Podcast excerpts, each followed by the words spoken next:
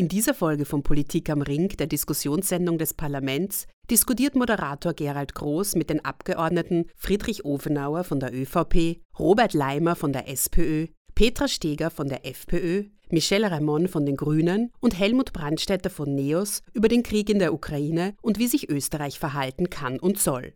Zu Gast sind der Oberst des Generalstabsdienstes Bernhard Gruber und Velina Czakarowa vom Austria-Institut für Europa- und Sicherheitspolitik. Das Gespräch haben wir am 21. März 2022 im Dachfoyer der Wiener Hofburg aufgezeichnet.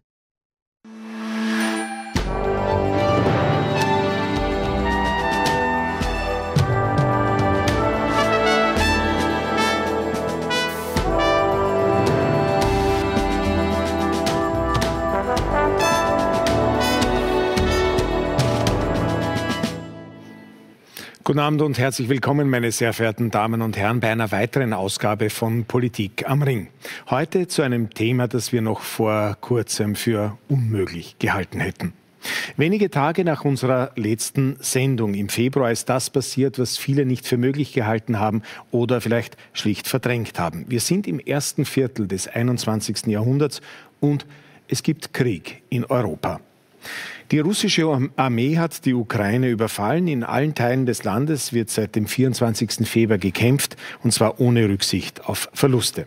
Dieser Krieg scheint noch lange nicht ausgestanden zu sein. Klar ist aber schon jetzt, selbst wenn der Westen nicht weiter mit hineingezogen wird, hat er wohl Auswirkungen auf seine Sicherheitsarchitektur. Was das für Österreichs Sicherheitspolitik bedeutet, wollen wir heute diskutieren. Über Neutralität also, europäische Armee, NATO-Beitritt, Aufrüstung, vor allem über die Frage, wie kann und soll sich Österreich verhalten. Wir diskutieren das mit Helmut Brandstätter, NEOS, schönen guten Abend. Guten Abend. Michel Raimond, Grüne, herzlich willkommen. Petra Steger, FPÖ, ebenfalls herzlich willkommen. Friedrich Ofenauer, ÖVP, schönen guten Abend. Guten und Abend. last but not least Robert Leimer von der SPÖ. Herzlich willkommen. Guten Abend. Außerdem haben wir auch heute wieder zwei hochkarätige Gäste, den Oberst des Generalstabsdienstes Bernhard Gruber von der Landesverteidigungsakademie und Velina Czakarowa vom Austria-Institut für Europa- und Sicherheitspolitik. Seit knapp vier Wochen sehen wir zunehmend entsetzt eine nicht für möglich gehaltene Eskalation und Brutalität dieses Krieges. Längst werden auch zivile Ziele wie Schulen, Theater und Wohnhäuser bombardiert. Menschen auf der Flucht fallen Attacken zum Opfer. Die UNO spricht von 900 zivilen Opfern, die Ukraine von mehr als 2300. Klar ist, der russische Vormarsch läuft nicht wie geplant. US-Schätzungen gehen von 7000 toten russischen Soldaten aus, die Ukraine sogar von 13.000. Außerdem wurden nach ukrainischen Angaben bisher mehr als 400 russische Panzer, 90 Kampfflugzeuge und 100 Hubschrauber zerstört oder erbeutet. Mittlerweile sind laut UNO-Berichten bereits über drei Millionen Menschen geflüchtet. Bis zu zehn Millionen könnten es laut Schätzungen werden. Ich begrüße jetzt äh, bei mir Magister Bernhard Ernst Gruber. Er ist Berufssoldat im Rang eines Obersten des Generalstabsdienstes und aktuell Kommandant des FH-Masterstudiengangs Militärische Führung. Herzlich willkommen. Schönen guten Abend. Guten Abend. Ähm, Herr Gruber, am Beginn darf ich Sie bitten, geben Sie uns eine kurze aktuelle Einschätzung der momentanen Lage. Mhm wie Sie bereits zu Beginn äh, im, im, Einspieler ganz richtig gesagt haben, wir haben seit 24. Februar erleben wir etwas, ja, vor dem wir alle ausgegangen sind, ja, dass wir das in Europa so nicht mehr erleben werden. Äh, wir haben einen sehr einen raschen Kriegsbeginn gesehen äh, durch Russland, äh, wo wir davon ausgegangen sind, äh, dass die russische Führung versucht hat, relativ rasch äh, Kiew in Besitz zu nehmen und dadurch, dass sie im Grunde genommen um die gesamte Ukraine herum begonnen haben, Angriffe zu starten, den Versuch gehabt haben, relativ rasch das System, das ukrainische System äh, zum Wanken zu bringen und im Grunde genommen zum Aufgeben zu zwingen. Äh, das hat nicht funktioniert, weil die äh, ukrainische Führung und der Präsident Zelensky und auch das Militär sehr erbitterten äh, Widerstand geleistet haben. Und die Russen haben daraufhin im Grunde genommen ihren Plan B beginnen müssen und sind im Grunde genommen zu einer klassischen Kriegsführung übergegangen, ja, so wie man sie, sage jetzt mal, in einem, in einem normalen Krieg eben macht. mit dem Versuch eben jetzt große Teile der Ukraine in Besitz zu nehmen. Das hat zu Beginn äh, relativ gut äh, funktioniert. Die ukrainischen Streitkräfte haben sich aber, wie ich schon bereits gesagt habe, sehr, sehr tapfer gewehrt und haben es geschafft, im Grunde genommen jetzt äh, durchaus ähm, Gelände zu halten ja, und den russischen Vorstoß nicht so weit vorne, äh, nach vorne gehen zu lassen, sodass es hier im Grunde genommen jetzt zu einem Abnützungskampf kommt. Ja. Und wir jetzt sehr stark sehen, dass die russischen Streitkräfte äh, zivile Städte bombardieren äh, und so versuchen im Grunde genommen die Ukraine dazu zu zwingen, im Grunde genommen aufzugeben ja, und, und, und ja, Mhm. Äh, genau. Was würden Sie sagen, was ist äh, sozusagen jetzt, äh, was müssten die Ukrainer aufgeben oder haben sie bis jetzt aufgeben müssen? Mariupol ist offensichtlich verloren. Gibt es auch noch andere, andere Städte, wo Sie sagen, die werden sich nicht mehr lange halten können? Ja. Also wir haben wenn wir im Süden beginnen, einen Vorstoß gehabt von der Krim Richtung Norden, ja, wo man äh, bis auf Höhe Mikolaev, äh, Kherson vorgestoßen ist. Dort war im Grunde genommen das Kriegsziel, äh, Richtung Dnepr vorzustoßen. Und hier gibt es einen Kanal, der vom Dnepr hinunterführt auf die Krim und die Krim eben mit, mit Frischwasser versorgt, das eben abgeschnitten war seit längerer Zeit. Hier hat man sicherlich einmal ein erstes kleines Kriegsziel erreicht. Ja. Man ist dann vorgestoßen im Süden Richtung Osten, Richtung diese zwei äh, Donetsk und Luhansk, hat es dort geschafft, einmal Mariupol einzukesseln. Das sieht man ja derzeit in den letzten Tagen sehr stark in allen Nachrichten, ja, dass hier eben Mariupol belagert wird, beschossen wird. Man kämpft sehr stark derzeit in Luhansk und in Donetsk an dieser sogenannten Kontaktlinie, wo ja schon seit 2014 äh, die ukrainischen Streitkräfte sich gegenüber diesen äh, Separatisten im Kampf befinden.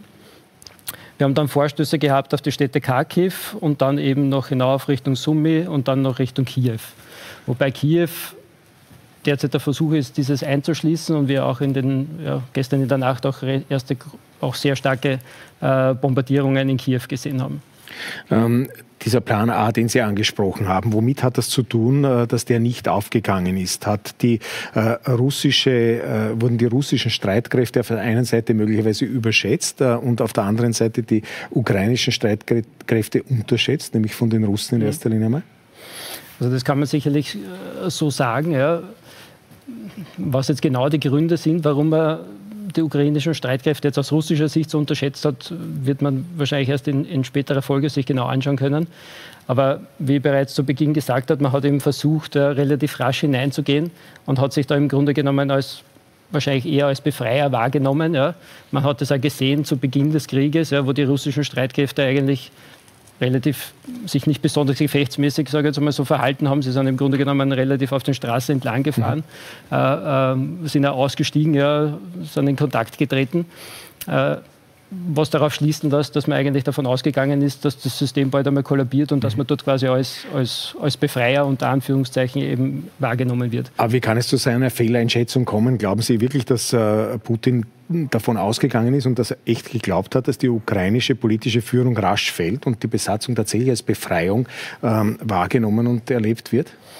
Ja, das kann man jetzt von hier aus wahrscheinlich schwer beurteilen und ich kann das jetzt auch nicht, wahrscheinlich niemand kann das jetzt verifizieren, mhm. ob das jetzt wirklich genau so gewesen ist. Es dürfte aber durchaus einen Hintergedanke gegeben haben, weil sonst hätte man nicht so begonnen, sondern hätte im mhm. Grunde genommen gleich auf den Plan ist, Ist das dann ein Versagen ja. der Geheimdienste oder ist es einfach so, wie man auch jetzt äh, immer wieder lesen konnte, dass die Russen, äh, nämlich die russische Führung, eigentlich verdammt wenig über die Ukraine und wie die Ukraine tickt, wissen? Das ist auch wieder schwer zu beantworten.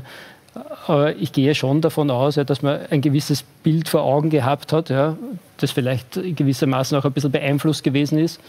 Ähm, man hört ja auch immer wieder, ja, dass vielleicht nur mal ein gewisser Zirkel Zugang hat ja, zum Präsidenten, dass dort vielleicht nicht mehr immer die richtige Wahrheit und die richtige Einschätzung vorgetragen wird. Ja und dass somit vielleicht ein gewisses Bild entstanden ist, das falsch ist und man daher auch falsch geplant hat und daher von falschen Sachen ausgegangen ist. Äh, wir reden gleich weiter, nämlich darüber, was das jetzt für Europa und für Österreich bedeutet. Ich würde gerne ähm, die äh, Dame und die Herren Abgeordnete äh, jetzt in die Diskussion hereinholen. Die EU und die NATO haben ja sehr rasch äh, zu einer gemeinsamen Antwort gefunden. Die Linie ist klar. Man unterstützt mit Waffenlieferungen, jedoch nicht mit militärischen Kräften, um eine Ausweitung des Krieges zu verhindern, wie es äh, immer heißt. Ist das genug, ähm, äh, Herr Brandstätter, oder regiert hier letztlich die Devise, Devise wasch mir den Pelzer und mach mich nicht nass?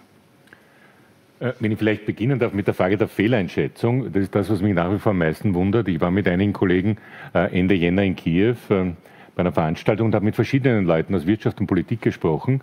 Und alle haben gesagt, sollte es zu einem Angriff kommen, weil natürlich war das die Frage, die man gestellt hat, äh, dann werden wir uns wehren bis zum letzten Blutstropfen. Ist quer durchgegangen.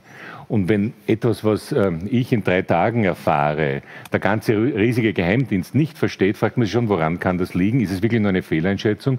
Oder sind die der eigenen Ideologie aufgesessen? Nämlich der Ideologie, es gibt das ukrainische Volk gar nicht, die gehören ohnehin zu uns und das nehmen wir uns jetzt. Und das ist wahrscheinlich, und das führt mich dann auch äh, zur Beantwortung der Frage, was ist denn da los? Was hat denn Putin gemacht? Äh, Putin sagt, ich nehme mir, was mir ohnehin gehört. Äh, und da hat auch niemand zu widersprechen und hat sich gewundert, ähm, dass die EU auf einmal geeint dasteht. Weil etwas, was äh, er seit 2000 ja betrieben hat und was wir hier nicht sehen wollten im Westen, ja, wir sind ja blind durch die letzten 20 Jahre gegangen, ist ja, dass er dazu beigetragen hat, die europäische Gesellschaft zu zerstören. Er hat das gemacht mit sehr viel Geld, Einerseits, indem die Oligarchen hier sehr viel gekauft haben. Mit sehr viel Geld, indem er die Grundstoffindustrie zum Teil rückverstaatlicht hat und den Einfluss darauf gehabt hat. Mit sehr viel Geld, die Kollegin Steger wird mir gleich widersprechen, die FPÖ nicht, aber wir wissen, dass er natürlich sehr viele rechte, rechtspopulistische, rechtsextreme Parteien finanziert hat, aber auch Repräsentanten finanziert hat. Er hat natürlich im Brexit-Wahlkampf eingegriffen, er hat in Amerika eingegriffen im Wahlkampf. Das haben wir alles beobachtet und es war hier gleichgültig, weil es ist uns ja gut gegangen. Es ist ja das Geld hierher geflossen. Die Oligarchen haben sich schöne Häuser und Wohnungen gekauft, haben hier viel Geld ausgegeben und es hat uns alles gepasst. Und jetzt auf einmal dreht sich das um und Europa steht zusammen. Und das Wichtige, und wir werden dann über den militärischen Aspekt auch noch sprechen, ist, dass wir endlich begriffen haben, was da los ist, nämlich eine zerstörerische Kraft, die selbst ja, wir haben sie gesehen mit seinem tollen Loro Piana äh, Quandel, ja, der wir selber mit den teuren Luxuswaren und die, die großartigen Autos und seine äh, Millionen Villen und so weiter will er ja leben, aber der Lebensstil, der die Grundlage ist, ja, also unser westliches liberales demokratisches System, das will er zerstören, obwohl er selber das äh, so lebt, ja, ja, das ist ja der Widerspruch. Und die große Frage ist, und ich bin da nicht wahnsinnig optimistisch, ob wir es wirklich verstanden haben und ob wir jetzt wirklich so einig auftreten werden, wie wir es bis jetzt getan haben. Wenn ich heute gehört habe, äh, letzter Satz, also es wird jetzt ein 5000 Mann äh, Eingreiftruppe der EU geben, finde ich eh ganz super, Herr Oberst, äh, 2025. Ja? Äh, das ist also äh, dann in drei Jahren. Daran sieht man schon wieder, also gut, in drei Jahren haben wir dann 5000 äh, Burschen, wahrscheinlich sind es nur Männer, die dann was eigentlich machen werden. das heißt, daran sieht man, ähm, ähm, wir haben es im Moment verstanden, wir es wirklich verstanden haben, bin ich leider noch skeptisch. Mhm. Vielen Dank, äh, Frau Steger. Sie können jetzt gleich äh, widersprechen, zumindest teilen dessen, äh, was Helmut Brandstätter hier gesagt hat. Ich möchte äh, Ihnen aber auch eine ganz konkrete Frage stellen. Äh, äh, Präsident Zelensky wird ja nicht müde zu betonen und den Westen sozusagen immer in die Pflicht zu nehmen, indem er sagt, wir kämpfen auch für eure Werte. Ähm, sind das auch Ihre Werte? Sehen Sie das auch so, Frau, Frau Steger? Zuallererst äh, gestatten Sie mir auch äh, zu Beginn einmal festzuhalten, nur weil das auch immer wieder anders in den Raum gestellt wird, äh, dass wir diesen Angriffskrieg von Seiten Russland natürlich genauso wie alle anderen Parteien, genauso wie Österreich und wahrscheinlich wie ganz Europa ähm, nicht nur ablehnen, sondern auch schwer verurteilen und dass uns natürlich, so wie allen anderen, auch dieses Leid und diese Bilder, ähm, die wir auch täglich aus der Ukraine bekommen, sehr nahe gehen und uns erschüttern. Es sind ja wirklich tragische Schicksale, äh, tragische Bilder, ähm, tragisches Leid, was hier verursacht wird ähm, in der Ukraine. Und deswegen sehe ich es auch ähm, als Aufgabe uns, von uns Politikern in dieser Situation, ähm, gerade wenn die Emotionen so hoch gehen, einfach rational, vernünftig und zurückhaltend in dieser Situation zu agieren und eben nicht auch noch Öl ins Feuer zu schießen ähm, und sich, egal auch wenn jetzt von, äh, von Seiten der Ukraine natürlich aus einer Situation der Not Forderungen gestellt werden, wie zum Beispiel einen, ein NATO-Beitritt oder ein Beitritt zur Europäischen Union ähm, oder auch andere Forderungen schon in der Europäischen Union aufgestellt wurden, wie zum Beispiel von Seiten Polen, dass es von der NATO abgesicherte Flugverbotszonen geben soll und anderes, dass man da eben nicht auch noch in dieser Situation Öl ins Feuer eben gießt, sondern da auch Zurückhaltung lebt. Und ich bin ja auch sehr froh, ähm, dass die NATO da bis jetzt auch sehr zurückhaltend war. Ähm, wenn Sie mich fragen, wie aus unserer Sicht sich Österreich eben zu verhalten hat, ähm, weil das ja auch Thema auch äh, der Sendung ist, dann ist für mich die Antwort ganz klar neutral. Ja, und mhm. äh, das haben wir in unserer Verfassung verankert. Äh, wir haben uns zur immerwährenden Neutralität verpflichtet und deswegen sehe ich es mhm. auch als, als Auftrag Österreich, sich in dieser Situation nicht nur neutral zu verhalten, sondern auch in unserer Tradition heraus auch eine vermittelnde Rolle einzunehmen. Und ich finde es sehr schade, dass gerade der Bundeskanzler mit seinen ähm, Ausführungen, mit seinen Wortmeldungen zu Beginn der Krise ähm, gerade diese Vermittlerrolle eigentlich zunichte gemacht hat. Und gerade, und man kann das natürlich kritisieren, unsere engen Beziehungen Österreichs mit Russland ähm, hätten natürlich auch Potenzial gegeben, da auch eine gute Vermittlungsbasis ähm, zu haben aber es ist natürlich unsere Aufgabe, sowohl also in der Neutralität genügend Abstand sowohl zu Russland als auch zur Ukraine zu haben, um eben diese Vermittlungsrolle auch wahrzunehmen. Mhm. Und nur noch einen Satz zu dem, was der Kollege Brandstätter gesagt hat, ähm, weil ich, äh, es gäbe es wahrscheinlich viel, wo ich jetzt widersprechen würde gerne, aber da will ich jetzt auch nicht zu viel Zeit in Anspruch nehmen, dass man natürlich auch aufpassen muss, dass, dass in, besonders in Kriegszeiten Propaganda von aller möglicher Seite auch kommt und man darf nicht nur auf einem ähm, Auge blind sein. Ja. Ähm, das heißt, das, was da zum Beispiel von der Europäischen Unionsebene bezüglich rechter Parteien und äh, Russlandfinanzierung da an Listen veröffentlicht wurde, ist reinste Propaganda und entspricht nicht mal im Ansatz der Wahrheit. Aber das muss ich jetzt trotzdem noch fragen, diese äh, Nähe der FPÖ, zumindest zeitweilige Nähe der FPÖ zur Putin-Partei, einiges Russland, die gab es ja, das ist ja äh, nachweislich so, da wurde jetzt sozusagen die Nabelschnur gewissermaßen gekappt, auch von Kickl, aber es gibt diese Fotos von der Reise Hofers, Gudenus Venus und so weiter und so fort. Äh, wie sind Sie damals eigentlich dazu gestanden? Äh, haben Sie das damals befürwortet, dass man sich hier äh, sozusagen, dass es diese Nähe gibt oder waren Sie schon damals kritisch? Also erstens einmal muss ich diese Nähe in dieser Form auch abstreiten. Ich glaube, ich glaube da, gibt es, da gibt es genauso auch andere Parteien, die in der Vergangenheit diese Nähe, wenn Sie das so bezeichnen, auch gelebt haben, insbesondere von der ÖVP, wenn man sich besonders die Wirtschaftsbeziehungen Österreichs zu Russland anschaut, dass da gerade eher die ÖVP in diesem Sinne mehr Nähe gelebt haben, was diesen Freund Freundschaftsvertrag damals, ja, den gab es, äh, anbelangt hat. Ich weiß noch, ich war damals schon in der Partei auch politisch aktiv und ich habe mich nur gefragt, was das genau bringen soll. Und es wurde auch nie mit Leben erfüllt. Und das kann ich aus der inneren Sicht auch berichten, dass das eine Gruppe unter dem damaligen ähm, Zusage von, mhm. einem, von einem HC Stracher, der ähm, bekanntlicherweise nicht mehr in der FPÖ auch aktiv ist, ähm, äh, dass das damals aus irgendeinem Grund abgeschlossen wurde, aber nie gelebt wurde. Und dass auch damals auch schon der äh, Herbert Kickl ein wirklicher interner Gegner von solchen Abkommen war, weil es einfach überhaupt keinen Sinn hat, einerseits, und man sich nur Angriffsfläche auch bietet, andererseits, und weil wir mhm. überhaupt keine Nähe zu Russland haben in dieser Hinsicht. Und ich glaube, das hat auch jetzt im Nachhinein mehr als deutlich, mehrfach äh, bereits klar klargestellt, dass mhm. auch dieser Vertrag nie Leben hatte und ausgelaufen ist und keine Bedeutung hat in der Partei. Okay, dann äh, vielen herzlichen Dank. Fragen wir gleich den Herrn Ofenauer, wie das mit der äh, ÖVP ist. Äh, die Wirtschaftskreise, der damalige Wirtschaftskammerpräsident Leitl 2014, wir kennen das kurz nach dem Überfall auf die Krim, gab es diesen berühmten Besuch Putins in der Wirtschaftskammer, wo ihm der rote Teppich ausgerollt wurde, mit oder ohne Schleimspur, um jetzt da auch noch Kogler zu zitieren bei dieser Gelegenheit. Äh, nachträglich sind wir natürlich alle gescheiter und äh, wie können wir das sozusagen im Rückspiegel alles besser einordnen? War es ein Fehler? Ich glaube, dass der 24. Februar 2022 in verschiedenster Hinsicht eine Zäsur dargestellt hat und darstellt eine Zäsur, die viele Bereiche verteidigungspolitisch, sicherheitspolitisch, auch energiepolitisch es notwendig macht, diese Bereiche neu zu denken und neu zu überdenken. Ich glaube, dass die Europäische Union eine unheimliche wirtschaftliche Macht hat, auch eine emotionale Stärke besitzt aufgrund ihrer Geschichte, wie Europa zu dem geworden ist, was es ist. Dass es aber natürlich auch Kräfte gibt, äh, die kein Interesse daran haben, dass Europa diese Stärke auch ausspielt. Und ich glaube, dass es gerade in der jetzigen Situation wichtig ist, dass die EU geeint ist und mit einer Stimme spricht. Und zum Thema Neutralität äh, ist natürlich Österreich neutral, um mit den Worten unseres Bundeskanzlers und unserer Verteidigungsministerin zu sprechen. Österreich war neutral, ist neutral und wird es bleiben. Aber das bedeutet nicht politische Neutralität, im Gegenteil. Und deswegen ist es auch wichtig, im Rahmen der EU an entsprechenden Sanktionen mitzuwirken, damit natürlich auch gewisse Lasten auf sich nehmen zu müssen, um einen gemeinsamen Gegner, wenn man so will, auch Parole bieten zu können. Mhm.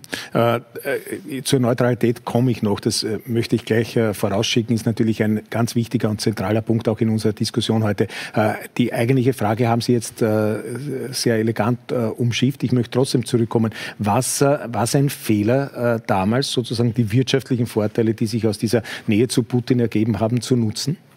Nun, Sie haben es selbst angesprochen, im Nachhinein ist man immer, äh, ist man immer gescheiter. Auch Kollege Brandstätter hat äh, verschiedene Fehleinschätzungen angesprochen, die es äh, gegeben hat. Zum damaligen Zeitpunkt war es möglicherweise in der Einschätzung äh, richtig, das zu tun. Ob man es heute aus heutiger Sicht wieder machen würde, wie gesagt, im Rückblick äh, ist man gescheiter. Ich denke, dass wir generell unsere äh, Energiepolitik auch neu ausrichten müssen, was den Zugang und das, ähm, ja, das Verhandeln und die Wirtschaftsbeziehungen zu solchen oder ähnlichen Staaten betrifft. Mhm. Äh, Herr Raimond, Sie sind äh, viele Jahre im Europäischen Parlament äh, gesessen. Sie haben dort sich auch den Ruf eines äh, linken, ähm, ja, durchaus ähm, äh, widerständigen Politikers äh, erworben, der auch sehr wortgewandt immer wieder ähm, die Partei ergriffen hat, zum Beispiel gegen Trump. waren die Intellektuellen, die Linksintellektuellen in den, in den Trump-Jahren zu sehr fixiert auf den amerikanischen Präsidenten und haben zu wenig äh, Richtung Moskau geschaut? Kommt immer darauf an, wer. Trump hat sicher viel Energie auf sich gezogen, aber Putin wurde auch kritisiert. Ich kann diese Erzählung von wegen, man hat es äh, ja nicht gewusst und, und im, Hinter-, im Nachhinein ist man gescheiter schon nicht mehr hören. Ich habe 2017 ein Buch geschrieben, Putins rechte Freunde über diese Einflussnahme, über die Fernsehsender, die er betrieben hat, betreibt in Westeuropa, die Nachrichtenagentur, die er betreibt, den Einfluss, den er auf verschiedene Parteien äh, genommen hat, in Österreich insbesondere auf die FPÖ. 2017, das ist alles dargelegen, alles vor dem Einmarsch auf die Krim. Wenn du das jetzt liest mit fünf Jahren Abstand, ist, ist das gesamte Drehbuch damals schon festgestanden. Er hat auch nichts geändert seitdem. Dass Putin die, die Krim äh, sich nimmt und danach von der Wirtschaftskammer bejubelt wird. Die FPÖ ist hingefahren und hat dort die Wahlen gut geheißen in einem besetzten Gebiet und jetzt will keiner was wissen davon. Man muss das auch klipp und klar sagen. Das ist jetzt alles ureigenstes österreichisches Interesse, sich hier gegen diese Invasion zu stellen, und zwar zum Selbstschutz. Putin hat in Österreich wie in keinem anderen Land der Europäischen Union versucht, die Politik dieser Republik zu übernehmen. Der der Staatschef einer Weltmacht fährt ja nicht zum Spaß in die Steiermark auf die Hochzeit einer Außenministerin und schenkt ihr um 50.000 Euro Juwelenohrringe, weil ihm gerade so lustig ist und er gern privat auf eine Hochzeit in der Steiermark geht. Der hat eine Außenministerin mit Vetorecht im Rat der Außenministerinnen damit für sich, ich sage jetzt einmal persönlich gekauft. Ich will ja noch keine, keine Korruption so hier unterstellen.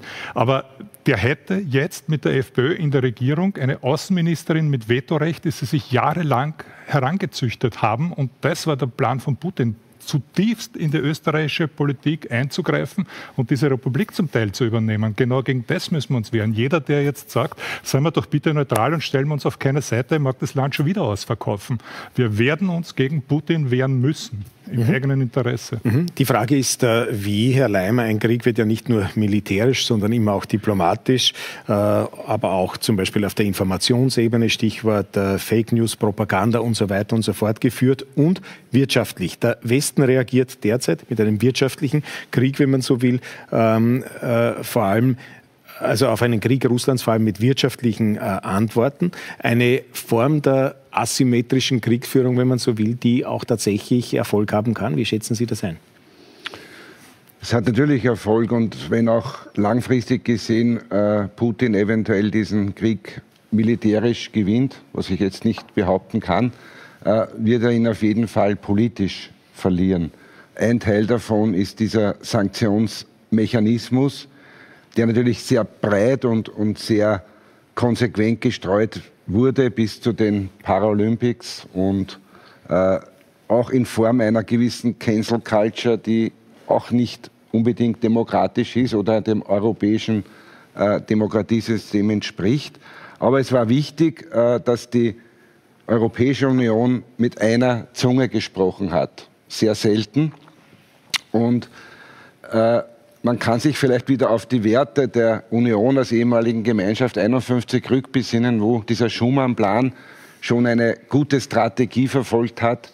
Äh, Wandel durch Handel, also gemeinsame Vernetzung der Wirtschaft, die ja mittlerweile auch in einem System, Finanzsystem durchaus entglitten ist und in einer globalen Willkür des Freihandels auch schon aufgeschlagen ist. Auch das darf man ja nicht vergessen. Hier hätte Europa auch, wenn dieser furchtbare Krieg zu Ende ist, einen neuen Weg zu gehen, nämlich des ethischen Handels in einen riesen Binnenmarkt. Also wir haben schon eine wirtschaftliche Stärke, die uns durch diesen Krieg auch zu vielleicht neuer politischen Stärke führen wird. Das ist noch, das bleibt noch abzuwarten aus meiner Sicht.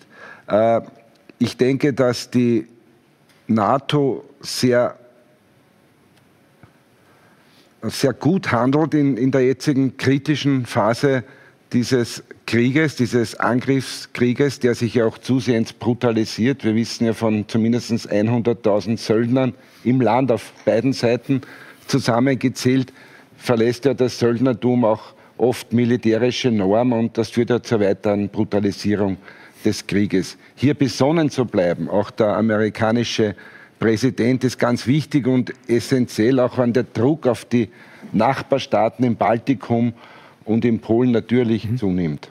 Wir dürfen auch nicht vergessen, äh, Moldau, ich habe erst den, den Konsul vorige Woche gesprochen, Moldau ist EU-Außengrenze, eines der ärmsten oder das ärmste Land Europas. Die haben mit 300.000 Flüchtlingen Großes zu tun, die überhaupt zu ernähren. Bis jetzt haben sie von der EU ein paar Zelte erhalten. Mhm. Ja. Vielen Dank für diese erste Runde. Ähm, Herr Grube, ich komme wieder zurück äh, zu Ihnen, ähm, weil das angesprochen worden ist. Äh, Zelensky und die Ukraine wollen ja mehr, als sie im Moment kriegen von der NATO und vom Westen, diese Sperre des Luftraumes. Warum ist das ähm, tatsächlich nicht möglich? Ist die Logik, dann haben wir den Dritten Weltkrieg tatsächlich äh, unausweichlich? So grundsätzlich, wenn wir uns Gedanken machen, wenn wir so eine Flugverbotszone durchsetzen wollen, ja, dann heißt es natürlich, dass man erstens einmal die, die russische Luftabwärme ausschalten muss und dann im Grunde genommen mit Kampffliegern ja, äh, in die Ukraine hineinfliegen muss ja, und dort dann im Grunde genommen dafür sorgen muss, ja, dass eben keine russischen Kampfflieger äh, ukrainisches Staatsgebiet überfliegen. Und wenn man das durchsetzen will, ja, dann wird man dazu gezwungen sein, ja, eben russische Waffensysteme, Flieger, Fliegerabwehr anzugreifen ja, und diese auch zu zerstören. Ja.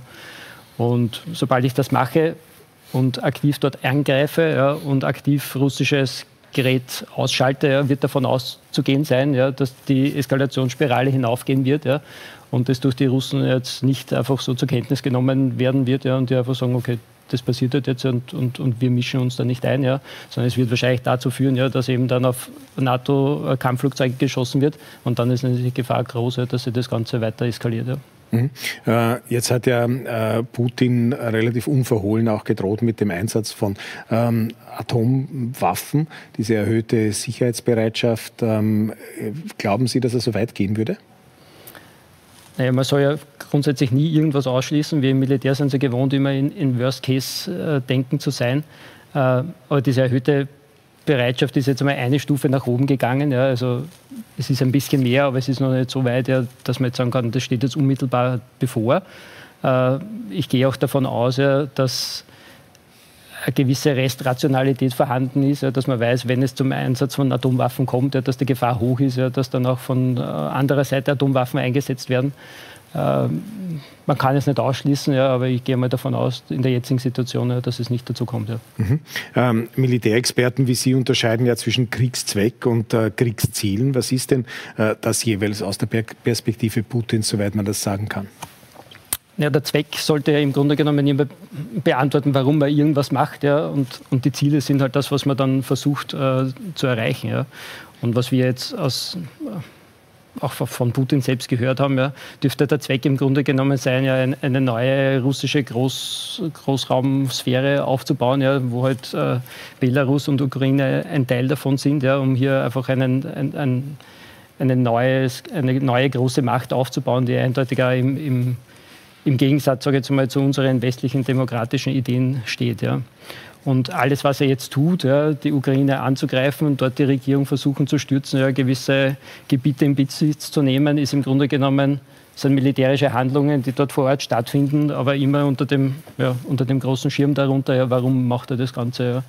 Und eben den großen Zweck, eben eine größere Einflusssphäre mhm. zu erreichen. Ja. Wie kommt man denn aus der Eskalationsspirale wieder heraus? Eine Normalisierung der Beziehungen ist eine politische Frage und sicherlich sehr stark vom Ausgang des Krieges abhängig. Aber wie kann denn dieser Krieg überhaupt ausgehen?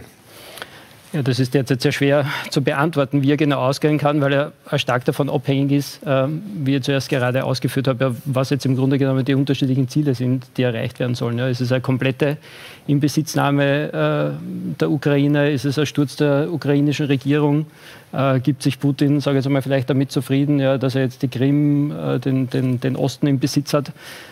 All das wissen wir nicht, weil wir nicht genau hineinschauen können, was jetzt wirklich die, die Ziele sind.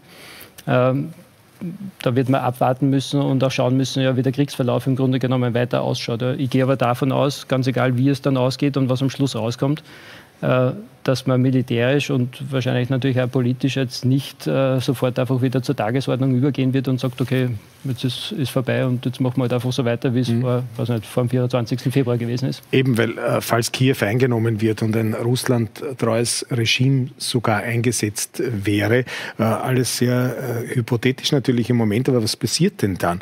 Äh, weder die jetzige Regierung noch große Teile der Bevölkerung würden das ja äh, hinnehmen. Droht dann ein Guerillakrieg auf äh, lange Jahre?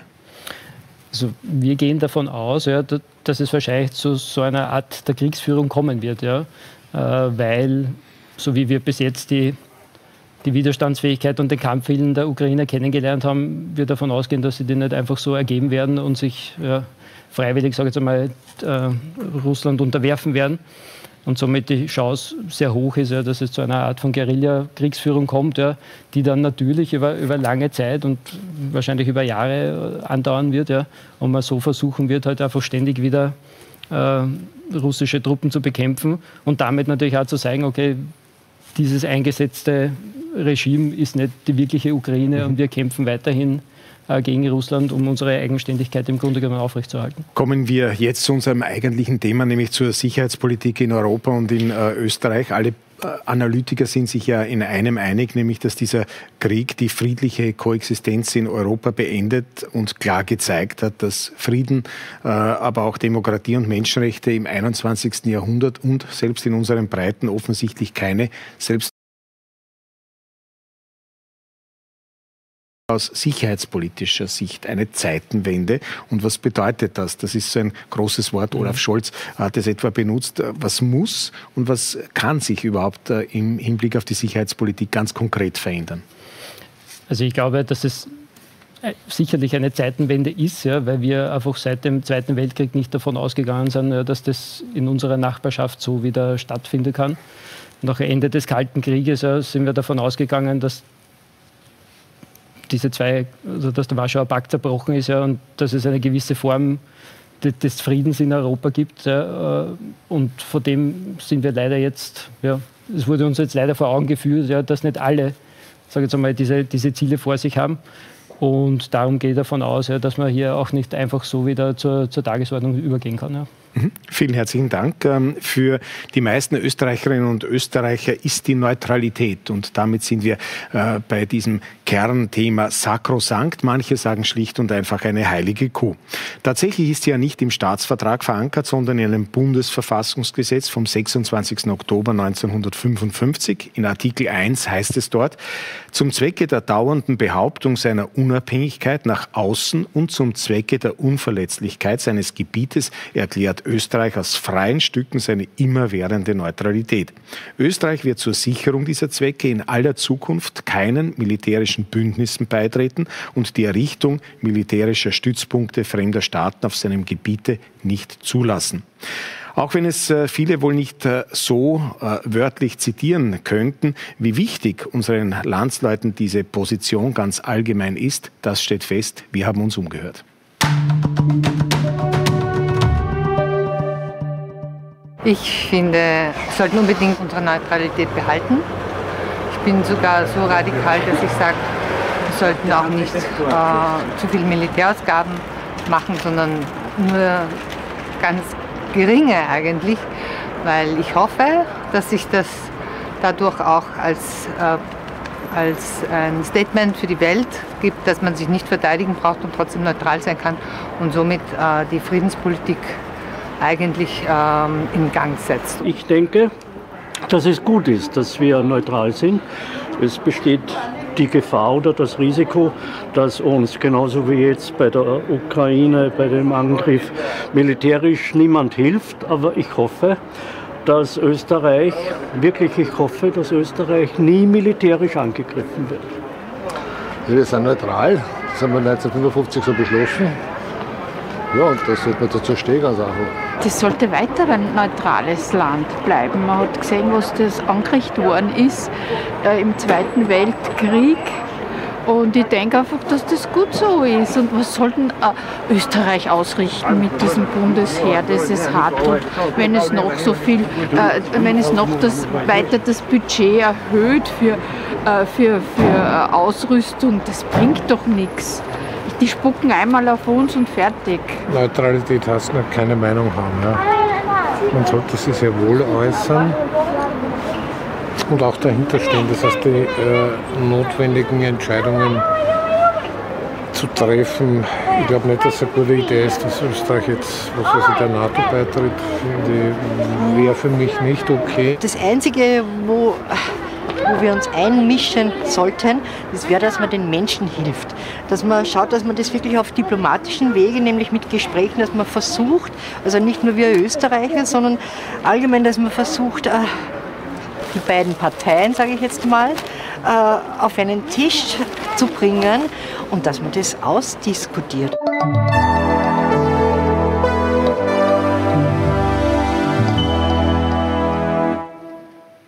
So wäre das eine kleine Umfrage unter äh, Wienerinnen und Wienern in diesem Fall. Ich nehme an, dass das Ergebnis in ganz Österreich äh, ähnlich ausgefallen wäre. Im Übrigen, wir haben niemanden gefunden, äh, der für die Abschaffung der Neutralität eingetreten wäre. Und dennoch ähm, muss ich wieder zurückgreifen auf dieses berühmte Zitat von Wolfgang Schüssel aus dem Jahr 2001, wo er gesagt hat, wir müssen den Menschen ja irgendwann einmal die Wahrheit sagen. Seit wir in der EU sind, können wir doch nicht mehr neutral sein. Und am 26. Oktober desselben Jahres hat er dann noch nachgelegt, ein Schäuferl, die alten Schablonen, Lipizzaner, Mozartkugeln oder Neutralität greifen in der komplexen Wirklichkeit des 21. Jahrhunderts äh, nicht mehr. Hat er da nicht ähm, recht gehabt, Helmut Brandstätter?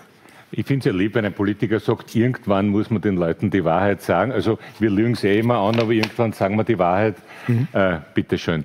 Ähm, der Herr Oberst weiß das und kann uns, könnte uns das, wenn wir Zeit hätten, im Detail erklären, was passiert wäre, äh, wenn im Jahr 1985, 86, 87, 88 oder auch davor russische Truppen in Österreich einmarschiert wären. Erstens einmal, wir hätten uns nicht wehren können. Zweitens, die NATO wäre auch einmarschiert. Drittens, Österreich wäre Kriegsschauplatz gewesen. Dafür gab es Übungen auf beiden Seiten und das wissen wir, Oberst. Stimmt das? Wir wären Kriegsschauplatz gewesen. Das ist ganz sicher. Und die Belgier, die neutralen Belgier, haben erlebt, was es bedeutet, wenn man neutral ist, man wird überfallen. Ähm, die neutralen Ukrainer, die sind ja bei keinem Militärbündnis, haben erlebt, was es bedeutet. Und besonders nett ist, wenn dann eine Dame sagt, aber Geld geben wir auch nicht aus. Ja, wir sind neutral, aber wir wehren uns auch nicht. Ähm, das ist dann auch noch gegen die Verfassung, weil wir sind ja eine, eine bewaffnete, ähm, eine Neutralität. Wie ernst wir das meinen, können wir uns auch anschauen anhand der Zahlen, dass die Schweizer fast doppelt so viel ausgeben.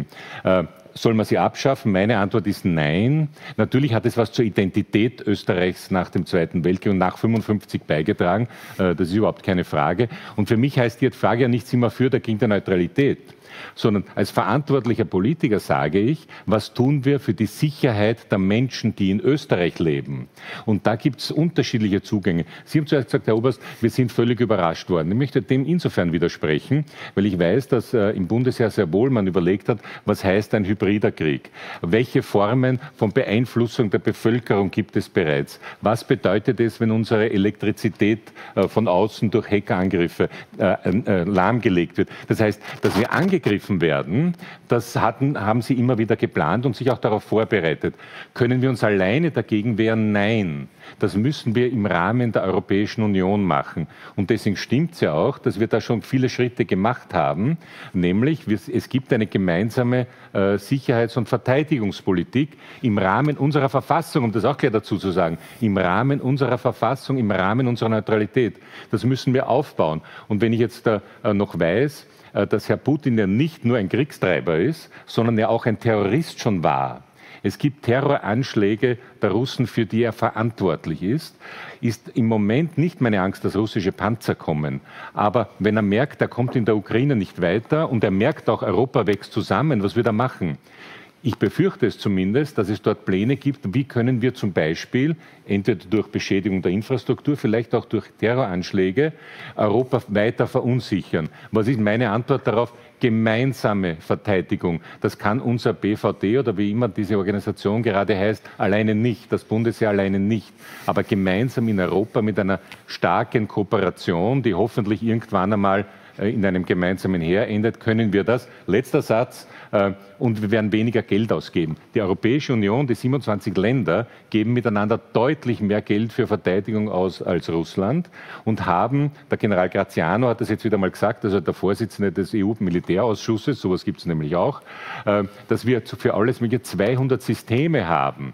Wenn wir das auf 30 reduzieren, sparen wir ein Drittel der Kosten. Also wir könnten mit weniger Geld mehr Sicherheit in Europa schaffen, wenn wir es gemeinsam machen. Mhm. Ähm, Frau Steger, jetzt äh, sind wir doch schon wieder einigermaßen weit weg von diesem Thema der Neutralität. Ich möchte wieder zurückkommen. Wie soll sie denn tatsächlich gelebt werden, äh, jetzt aus Ihrer Sicht? Ist es äh, sozusagen nur eine Hülle, ein Etikett äh, oder äh, wird es auch mit äh, Leben erfüllt?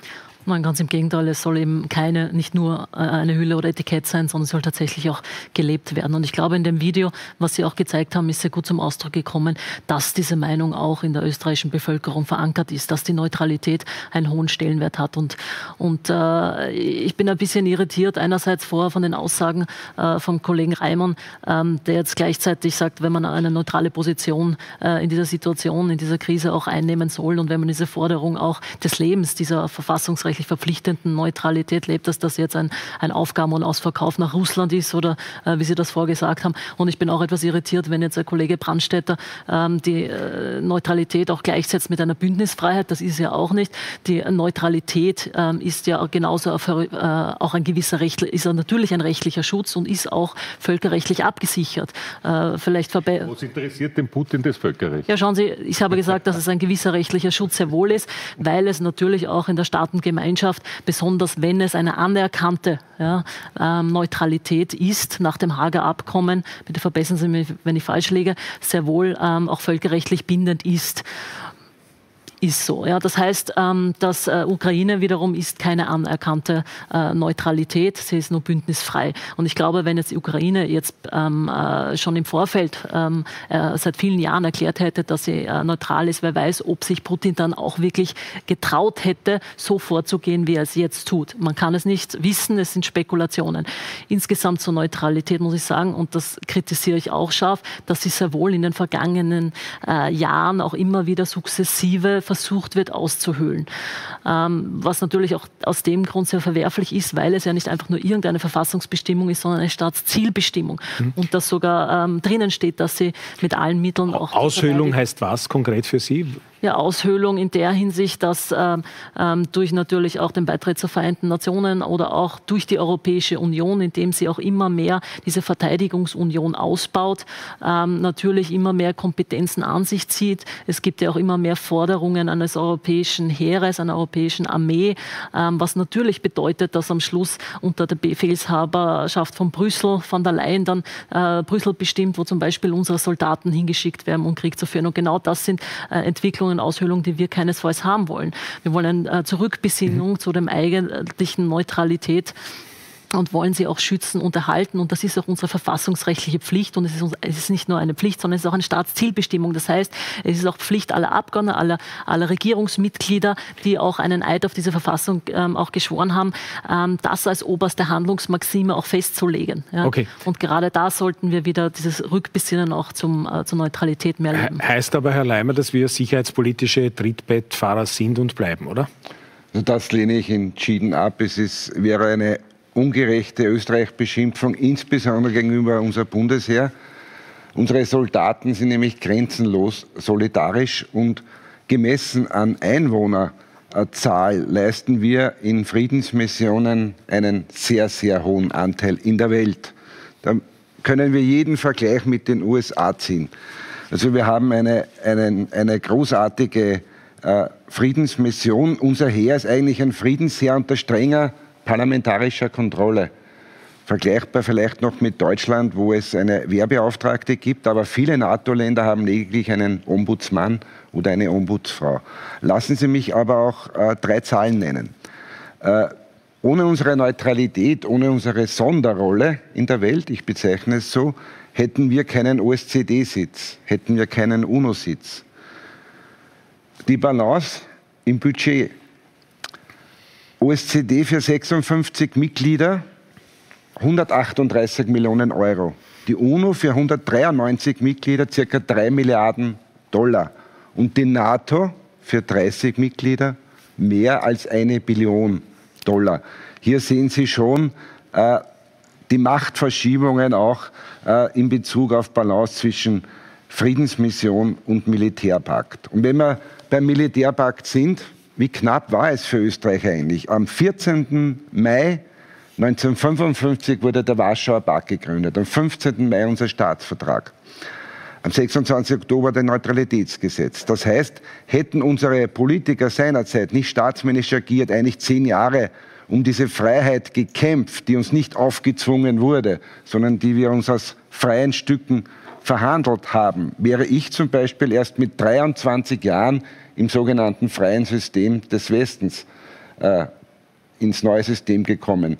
Ich bin Jahrgang 66 und wäre bis 1989 dem Warschauer Pakt unterlegt gewesen, ohne die deutsche Mark dann zu haben. Das darf man alles nicht vergessen, welche großartige Leistung das war in der Vergangenheit.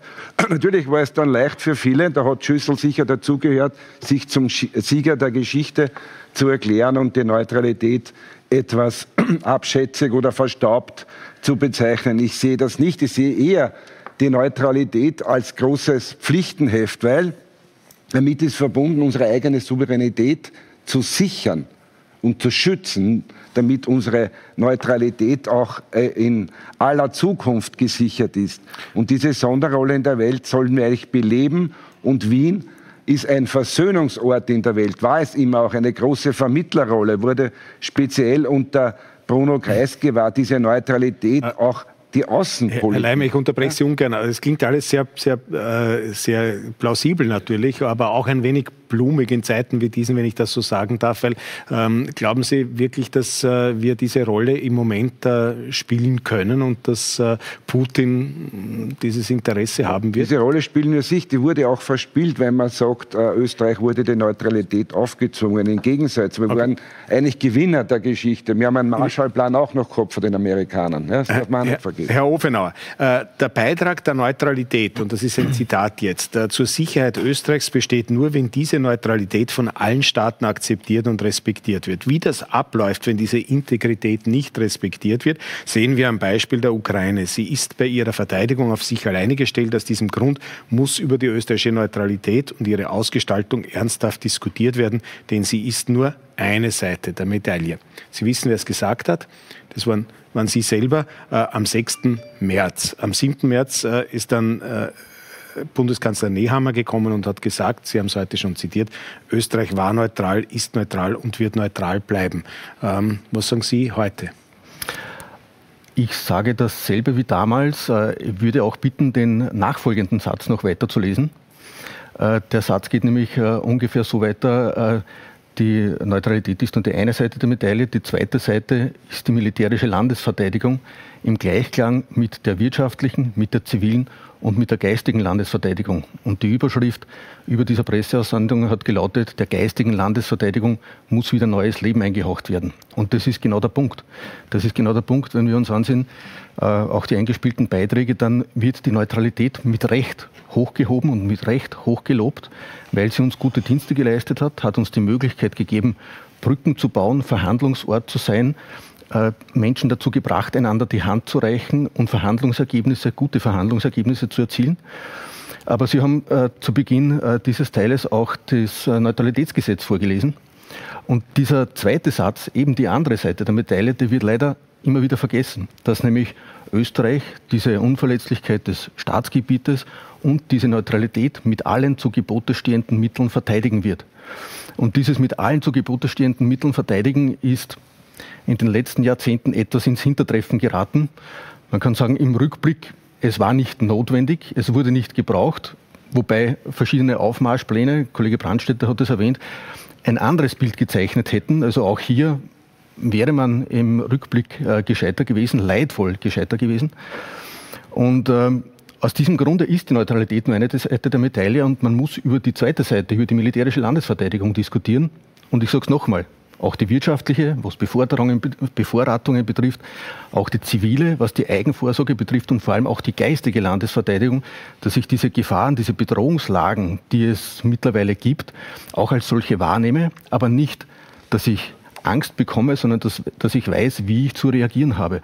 Mhm. Und da war der 24. Februar 2022 tatsächlich eine Zäsur, weil wir gesehen haben, was kann passieren. Und unsere Aufgabe wird es sein, denke ich mir, das äh, österreichische Bundesheer und die Möglichkeiten der militärischen Landesverteidigung wieder anzupassen, anzupassen an die Erfahrungen, die wir jetzt gerade machen, leidvoll machen, die die Ukrainer äh, gerade jetzt leidvoll erfahren, wie moderne Kriege, wie, wie moderne Kämpfe äh, geführt werden.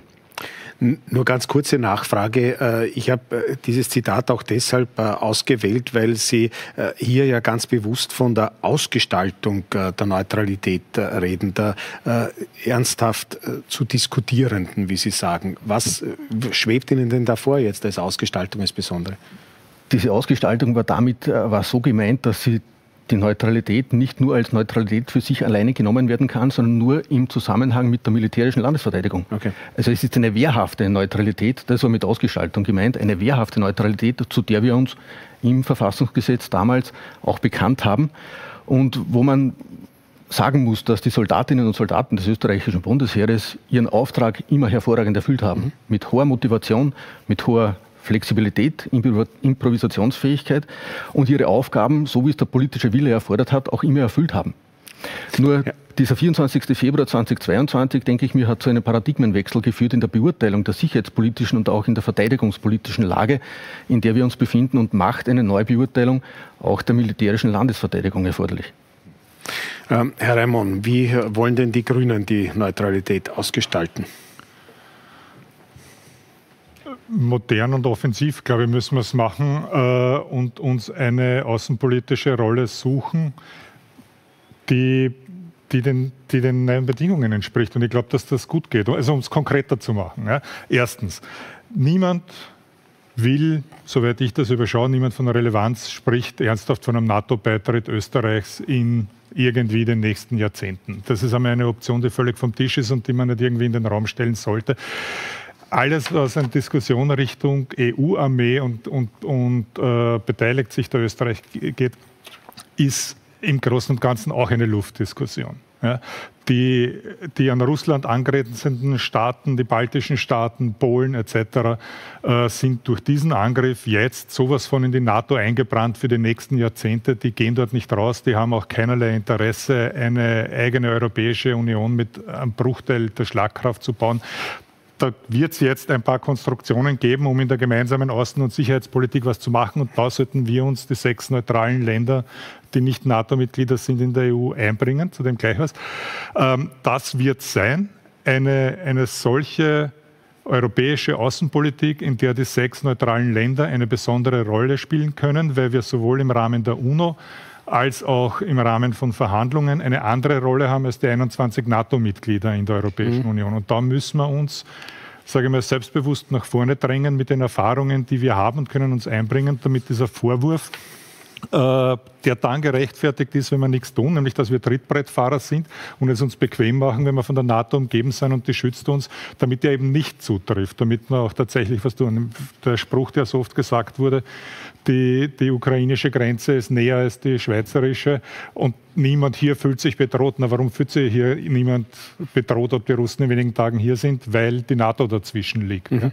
Und diesen Wert des Schutzes äh, wird Österreich äh, einbringen müssen. Mein Vorschlag, äh, worauf ich äh, auch jetzt arbeiten möchte in den nächsten Monaten in Österreich, ist, dass wir tatsächlich bei solchen Situationen, konkret jetzt in Russland, aber betrifft mhm. dann auch China, äh, verstärkt darauf setzen, mit Demokratiebewegungen zusammenzuarbeiten, Dissidenten, Dissidentinnen, äh, und versuchen, bei solchen Bedrohungen politisch und nicht militärisch hinzugehen. Lassen Sie mir bitte noch eine Sache sagen, ich finde das wirklich wichtig. Wir sollten über die österreichische Neutralität bei aller Relevanz in der Vergangenheit bitte ohne dieser Nostalgie reden. Mir geht es ein bisschen am Nerv mittlerweile so zu tun, als ob der Bruno Kreisky als großer Staatsmann die Verhandlungen nach Wien geholt hätte. Entschuldige, das waren zwei Weltmächte, die sich einen neutralen Buffer in der Mitte gehalten haben und deswegen sind sie dorthin verhandeln gegangen. Das war ja nicht Österreich so stark in der Weltpolitik, dass wir plötzlich die Supermächte hergeholt haben, aber okay. das dann der Boulevard gern geschrieben hat.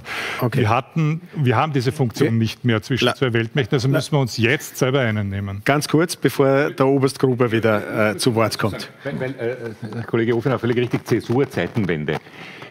Sagen wir es doch deutlich was hat der 24. Februar bedeutet? Bedeutet, dass es eine Macht gibt, die sagt, ich greife andere Länder an, so wie ich will, mit allen Mitteln.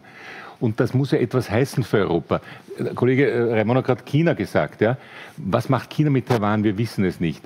Für Europa muss das eines heißen, dass wir in einer anderen Welt leben. Ich habe diese Welt nach 89, 90 geliebt. Es war wunderbar. Wir haben alle davon profitiert. Es ist vorbei. Wir leben in einer anderen Welt, in einer aggressiven Welt.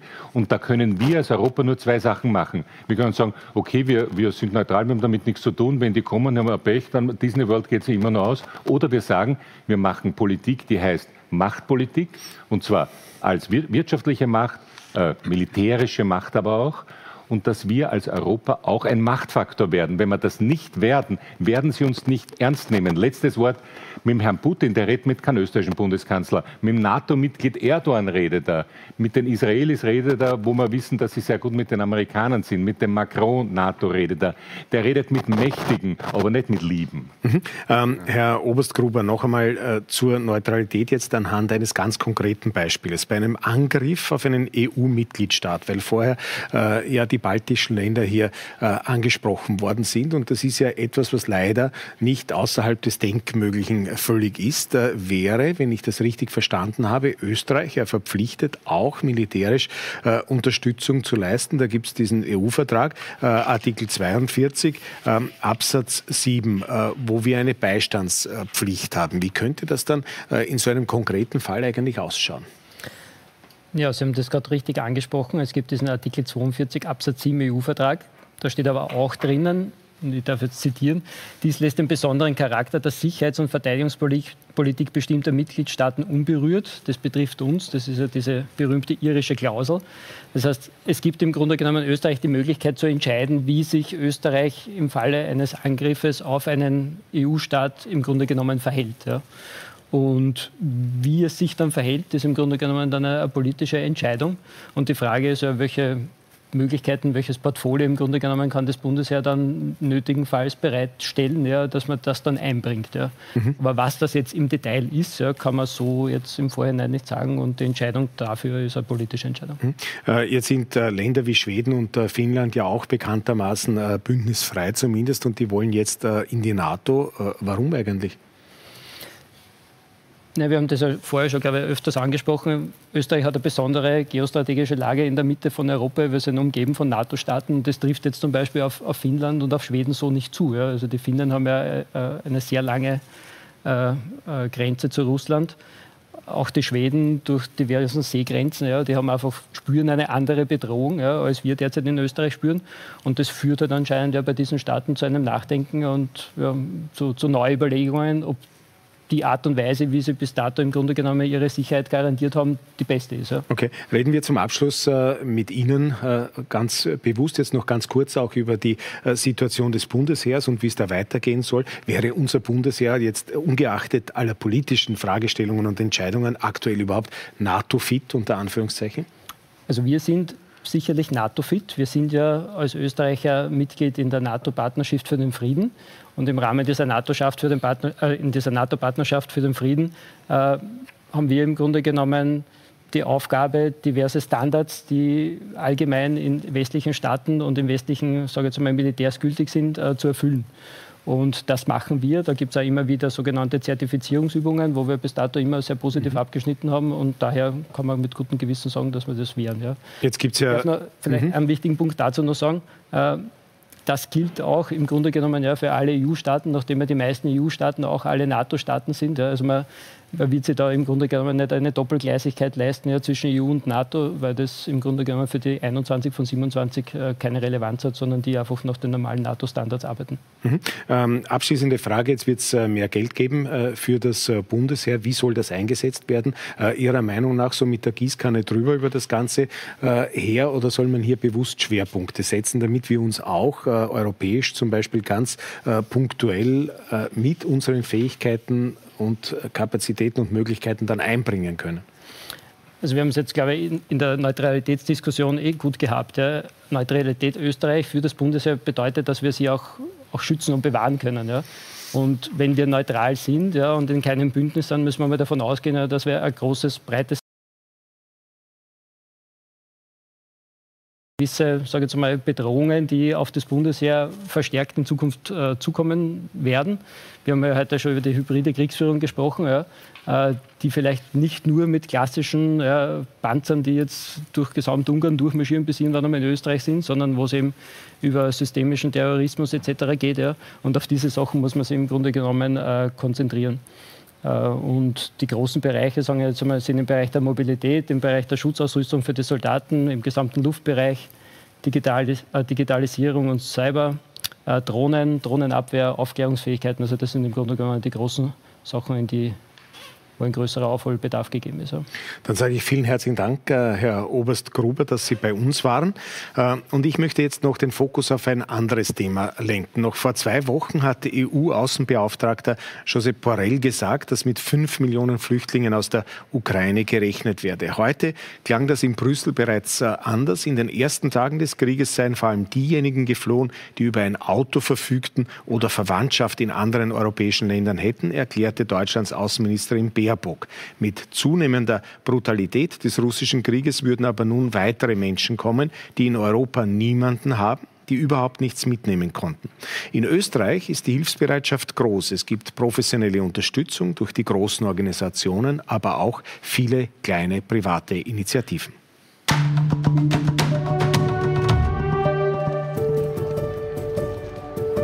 Hochbetrieb im Erstaufnahmezentrum in Wien-Leopoldstadt.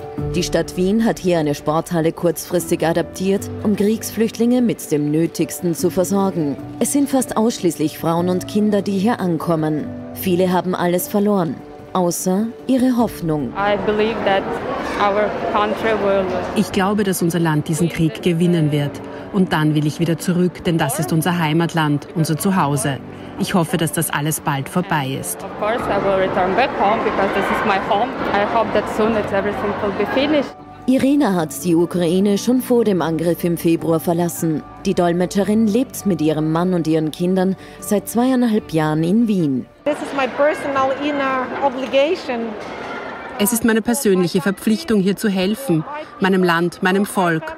Meine Mutter, mein Bruder und seine Familie sind in Kiew. Alle meine Freunde sind in der Ukraine. Es ist meine Verpflichtung, hier zu helfen.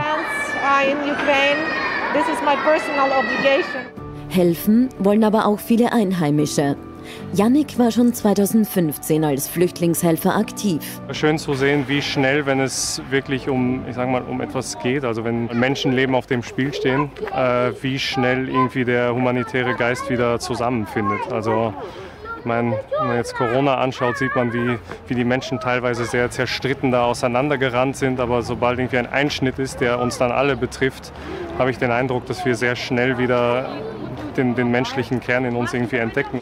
Überall im Land ist die Hilfsbereitschaft groß. Auch hier in Melk hat die Bevölkerung nicht gezögert und in kürzester Zeit Hilfe und Unterkünfte für mehrere Familien zur Verfügung gestellt. Am Sonntag hat uns ein Anruf erreicht, dass am Montag ein Autobus mit rund 33 Personen in unsere Stadt kommen wird, mit Flüchtlingen aus der Ukraine. Wir haben auch 2015 180 Flüchtlinge in Melk aufgenommen und äh, hier war auch eine Hilfsbereitschaft zu verspüren. Aber die Hilfsbereitschaft, die derzeit gegeben ist, dieser Zusammenhalt, das Zusammenstehen, zu sehen, dass es dieses Mal nur Frauen und Kinder vorrangig betrifft, wo sehr, sehr viele Emotionen dabei sind. Und äh, nehme ich mich selbst gar nicht heraus, wenn man das sieht, dass 13 Kinder mitten in der Nacht mit einer Plastiktüte dann vor dir stehen mit weinenden Augen und wenn man selbst Familienvater ist, dann ist das schon sehr emotional. Valentina ist mit ihrer Tochter Natalia ihrer Schwiegertochter und ihren Enkelkindern aus Schütomir geflüchtet. Die Männer der Familie mussten sie zurücklassen. Alarms are every day. Uh, just in the morning, late at night. Jeden Tag Fliegeralarm, in der Früh, mitten in der Nacht. Sie bombardieren unsere Stadt, auch Wohnhäuser und sogar eine Geburtsklinik. Some places and even the houses where people live and even the house where women bore children. Die Fotos auf ihren Handys zeigen Bilder einer zerstörten Heimat, eines zerstörten Lebens. Es ist wunderbar hier, aber wir wollen wieder nach Hause. Wir hatten ein gutes Leben in der Ukraine. Wir wollen das wieder haben. Wir sind sehr dankbar, wie wir hier aufgenommen werden. Aber zu Hause ist zu Hause.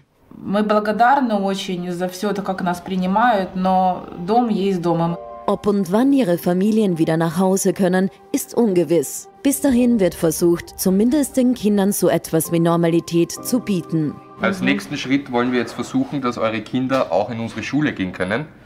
Die ersten zwei Kinder sind seit heute schon in der Schule und wir werden auch auf euch zukommen, dass ihr schnell Deutsch lernen könnt. Mhm. Die Erwachsenen werden einen eigenen Deutschkurs bekommen. Mhm. Bis es soweit ist, weiß man sich mit einer Übersetzungs-App zu helfen. Спасибо вам большое. Это очень э, хорошее предложение. Vielen Dank, das ist ein sehr guter Vorschlag.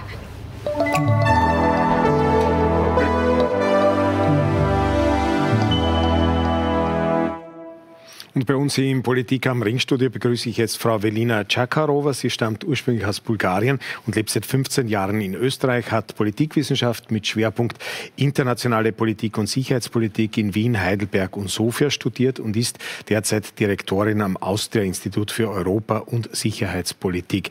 Ähm, Frau Czakarova, ist das auch ein Kalkül Putins eigentlich, äh, die Menschen systematisch aus dem Land zu vertreiben, aus der Ukraine zu vertreiben?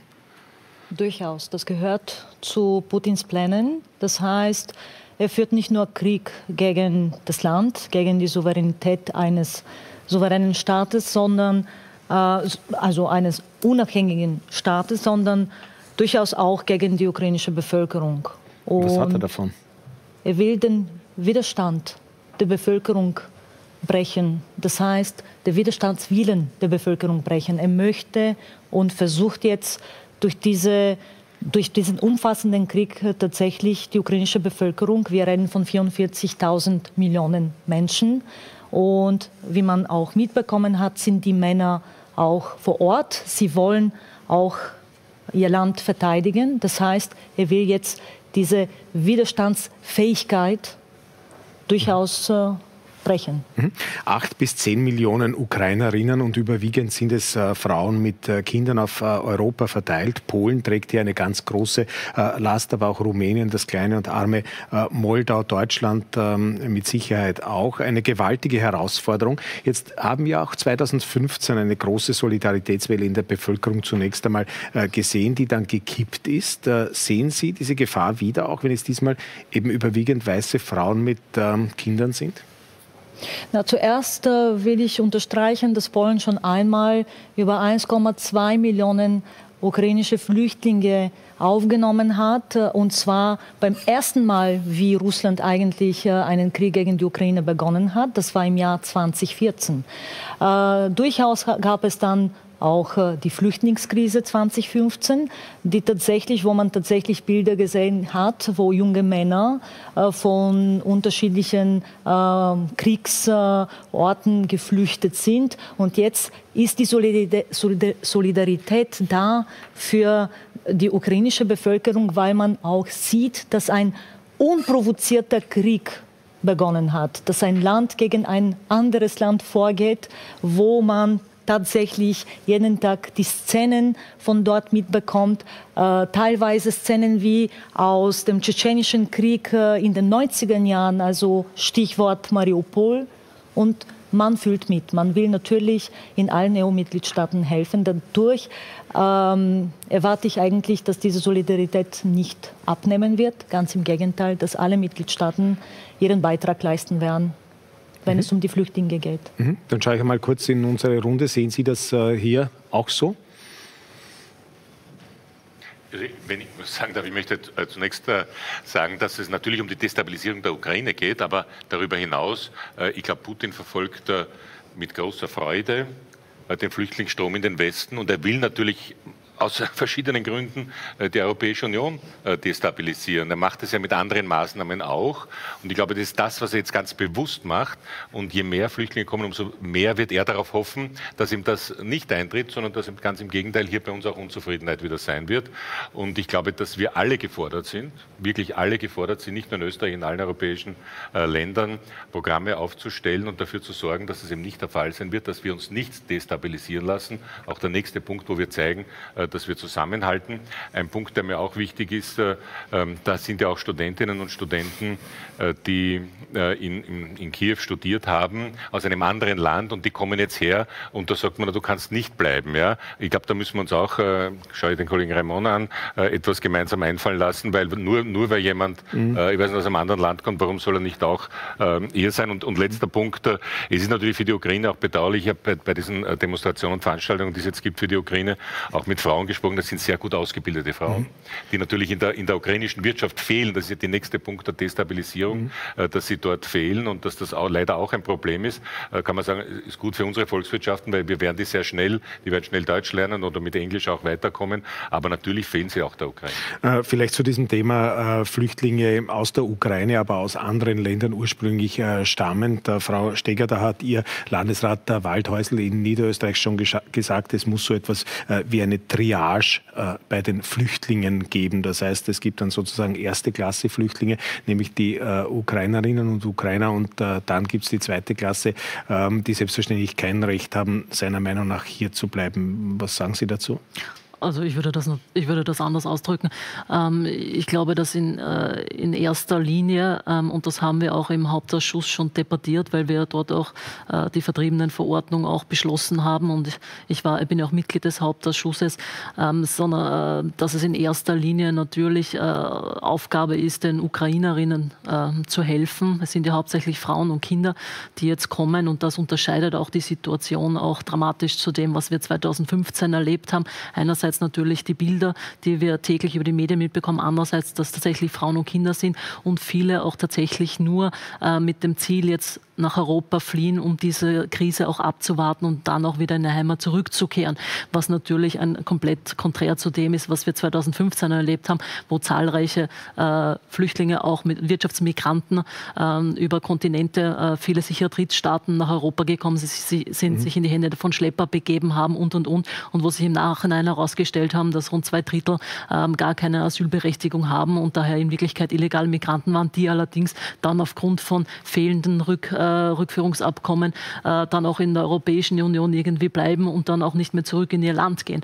Ähm, wenn Sie sagen, äh, wenn ich zurückkomme zu dieser vertriebenen Verordnung, die im Hauptausschuss beschlossen wurde, das Problem, das wir dabei sehen, wenn wir das ausweiten auf Drittstaatsangehörige, was ja getan wurde, also es ist ja schon bereits so, dass jeder, der auch in der Ukraine eine Aufenthaltsgenehmigung hatte, Student war, was auch immer, ähm, jetzt auch äh, aufgenommen werden kann, dass das einfach Tür und Tor öffnet, einem Missbrauch, weil wir haben auch in der Vergangenheit gesehen, dass ähm, äh, dann genau solche Signale, noch dazu, wenn dann eine Ministerin Edstadler rausgeht und sagt, wir nehmen ohne Limit auf, Drittstaatsangehörige, jetzt natürlich ähm, viele ins Land kommen und das wiederum missbrauchen und einfach sagen, sie kommen aus der Ukraine, haben keine Papiere mehr, sie sind geflohen und, und, und. Und dass wir dann in eine Situation wieder übergehen, wo dann nicht mehr Frauen und Kinder kommen, sondern wieder aus allen Herren Ländern dann äh, Personen äh, nach Europa eben kommen, die behaupten, sie wären in der Ukraine gewesen. Und dann wird erst in einem mühsamen Ermittlungsverfahren, Frage ist, ob es dann überhaupt ähm, herauszufinden ist, woher die Personen tatsächlich kommen, äh, beziehungsweise wenn man äh, dann draufkommt, dass die gar nicht aus der Ukraine sind, dass sie dann Asyl sagen. Und wir haben dasselbe Problem wie vorher, nämlich dass sie in Europa bleiben okay. und nicht mehr außer Landes zu bringen sind. Gibt es zum Thema äh, Flüchtlinge bzw. Umgang äh, mit Flüchtlingen noch äh, Wortmeldungen? Äh, wenn das nicht der Fall ist, wenn wir uns da einig sind, ansonsten bei diesem Thema, dann würde ich wieder Frau, zu Frau Czakarova zurückgehen. Tatsächlich einen Punkt, den ich unbedingt ja. erwähnen will, mhm. und das ist natürlich äh, die Instrumentalisierung von Flüchtlingswellen, was Weißrussland erfolgreich durchgesetzt hat. Mhm. Das, ich möchte nur daran erinnern, dass auch Flüchtlingswellen instrumentalisiert werden mhm. und tatsächlich ist es Weißrussland gelungen, Polen und auch die baltischen Staaten eigentlich äh, über Monate lang äh, sicherheitspolitisch herauszufordern. Das darf mhm. man auch nicht äh, mhm. vergessen das, mhm. und auch nicht in Zukunft ausschließen, dass es auch weitere solche Versuche geben kann. Mhm. Ähm, die EU, Frau Czakarova, arbeitet derzeit an einem neuen strategischen äh, Kompass. Äh, sie arbeitet schon länger daran, hat das jetzt wieder auf die Tagesordnung gehoben. Heute wurde darüber äh, debattiert, eine neue Verteidigungsstrategie, wenn man so will. Äh, bereits im November wurde interessanterweise ein erster Entwurf äh, vorgestellt. Äh, und das Interessante daran ist, ist das Wort Russland kommt in diesem ersten Entwurf kein einziges Mal vor. wie kann es Ihrer Einschätzung nach sein, dass ähm, die EU Russland und Putin überhaupt nicht auf dem Radar hatte?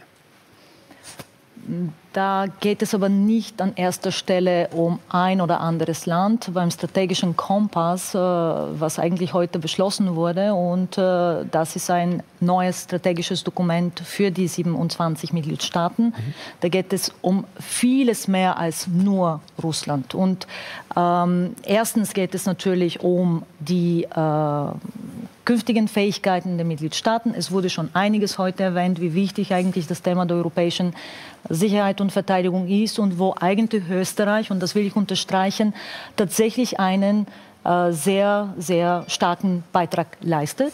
Äh, da geht es aber natürlich um das Thema Krisenmanagement, äh, wo auch viel Bedarf ist. Und da geht es auch um Themen wie Resilienz und auch Partnerschaften in der Welt. Also das heißt, die Sicherheitsbedrohungen wurden jetzt neu formuliert. Äh, diese Sicherheitsbedrohungen wurden allerdings aber von den Verteidigungsministerien der 27 Länder durchgeführt. Das ist so, so, das sogenannte 360-Risikobild. Da haben die Gesellschaft und auch die Institute keinen tatsächlichen Zugang noch. Und hier geht es primär darum, ähm, langfristig äh, zu planen. Das wird jetzt unser strategisches Dokument, weil wir, ich von keiner globalen Strategie oder von einem Update mhm. der globalen Strategie vom Jahr 2016 äh, ausgehe, ist es eigentlich ein positives Zeichen, mhm. dass wir gerade im Laufe dieses Krieges es geschafft haben, dass sich die 27 Mitgliedstaaten tatsächlich geeinigt haben und dieses Dokument beschlossen haben. Das wird jetzt die Grundlage dienen, aber die Diskussion über die sicherheitspolitischen mhm. Bedrohungen wird eine äh, wird, wird lange dauern. Mhm. Und Russland, das kann ich Ihnen versichern, wird Teil dieser sicherheitspolitischen Bedrohungsanalyse mhm. bleiben. Äh, weil Sie jetzt diese Einigkeit äh, wieder angesprochen haben. Äh, die EU ist derzeit geschlossen wie nie. Ein Erfolg äh, Putins könnte man äh, äh, zynisch sagen. Wie lange hält das an? kann dieser Krieg, je länger er dauert, letztlich trotzdem auch wieder zur Zerreißprobe in Europa werden? Durchaus. Und wir müssen uns bewusst sein, dass auch äh, gewisse Konfliktlinien innerhalb der EU-Familie bestehen und leider Gottes fortbestehen werden. Es gab heute schon Indizien, dass Ungarn zum Beispiel äh, seine rote Linien äh, hat.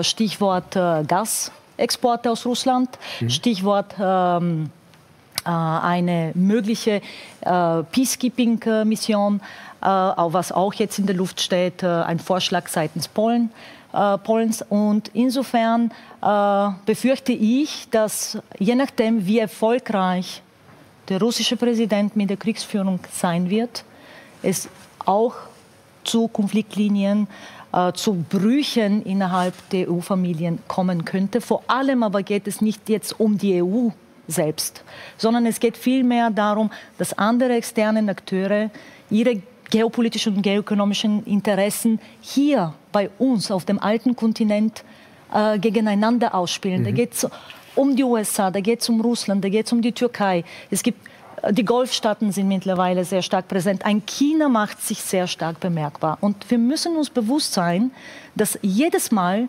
wenn neue Konfliktlinien entstehen, dass diese gnadenlos von anderen externen mhm. Akteuren, ob es ob, Partner oder mhm. Rivale oder Wettbewerber sind, gnadenlos ausgenutzt werden. Äh, spann, spannend ist in dem Zusammenhang ja auch, wie die äh, Stimmung, sage ich jetzt einmal, am äh, Balkan sich entwickeln wird in dieser ganzen Frage. Hier steht ja äh, die Sorge um den serbischen äh, Nationalismus äh, wohl ganz besonders im Vordergrund und den hat Putin in der Vergangenheit ja immer wieder ganz bewusst bedient. So ist es. Und äh, das ist jetzt äh, sozusagen die Stichprobe. Der bosnische Botschafter Russlands hat sich schon geäußert und hat mehr oder weniger verbale Androhungen, äh, also sich verbale Androhungen erlaubt, äh, so auf der Art, dass Russland auch da Hebelfunktionen, also sprich in Serbien, in Bosnien, äh, Stichwort Republik Srpska hat. Und sollte nochmals der Krieg länger dauern, da hat Russland in der Tat eigentlich die Möglichkeit, auch den politischen Einfluss, aber auch die Möglichkeit, durch Hebelfunktionen in Nachbarsländern Europas äh, äh, gewissen Druck äh, auf äh, die Mitgliedstaaten auszuüben. Mhm. Jetzt schaue ich auch äh, zu diesem Thema noch einmal in die Runde. Könnte Österreich hier eine besondere Rolle spielen, auch als Vermittler zum Beispiel, Herr Raimond? Österreich kann sich hier wieder als Vermittler natürlich anbieten und am Balkan mit unseren guten Kontakten äh, gibt es vielleicht bessere Chancen als in anderen Regionen. Aber nur einmal, ich würde da hat der Kollege Brandstätter völlig recht gehabt. Äh, das ist auch eine Machtfrage. Da wird dann auch mit dir verhandelt, dann, wenn du stark bist bei sowas, nur weil wir nicht reden können, nimmt uns jetzt niemand als Verhandlungspartner, dafür brauchen sie uns nicht. Da müssen wir uns auch reindrängen äh, in solche Sachen und uns zu einem Faktor machen. Darf ich auf eines noch kurz eingehen, dieser, dieser strategische Kompass, äh, den Sie vorhin erwähnt haben. Ja, der ist jetzt zwei Jahre lang verhandelt worden, der wird zufällig beschlossen äh, rund um diese Ukraine-Invasion. der wäre auch sonst jetzt äh, zum Abschluss gestanden, deswegen ist er nicht auf, auf, auf Russland fokussiert.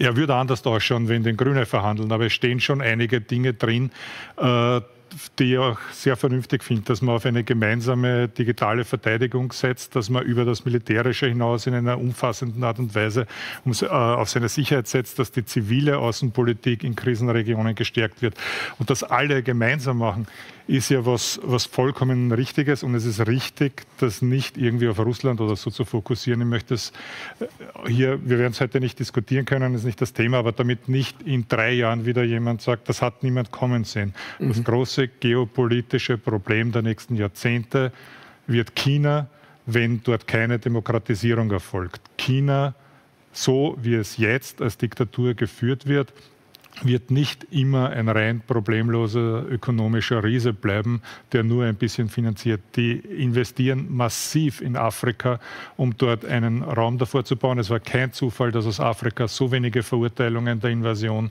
in der mhm. Ukraine kamen. Das ist ein Thema, das wir uns anschauen müssen und darum wird es strategisch auch gehen. Nur ganz kurz, äh, weil Sie China jetzt angesprochen haben, Frau Chakarova, Sie beschäftigen sich auch äh, mit China sehr äh, intensiv. In aller Kürze jetzt, weil wir natürlich das nicht alles abhandeln können, aber äh, wie wird sich denn China äh, orientieren in diesem Konflikt? Bis jetzt hat man das Gefühl, äh, man versucht sich nicht festzulegen, aber irgendwann wird China vielleicht Farbe bekennen müssen?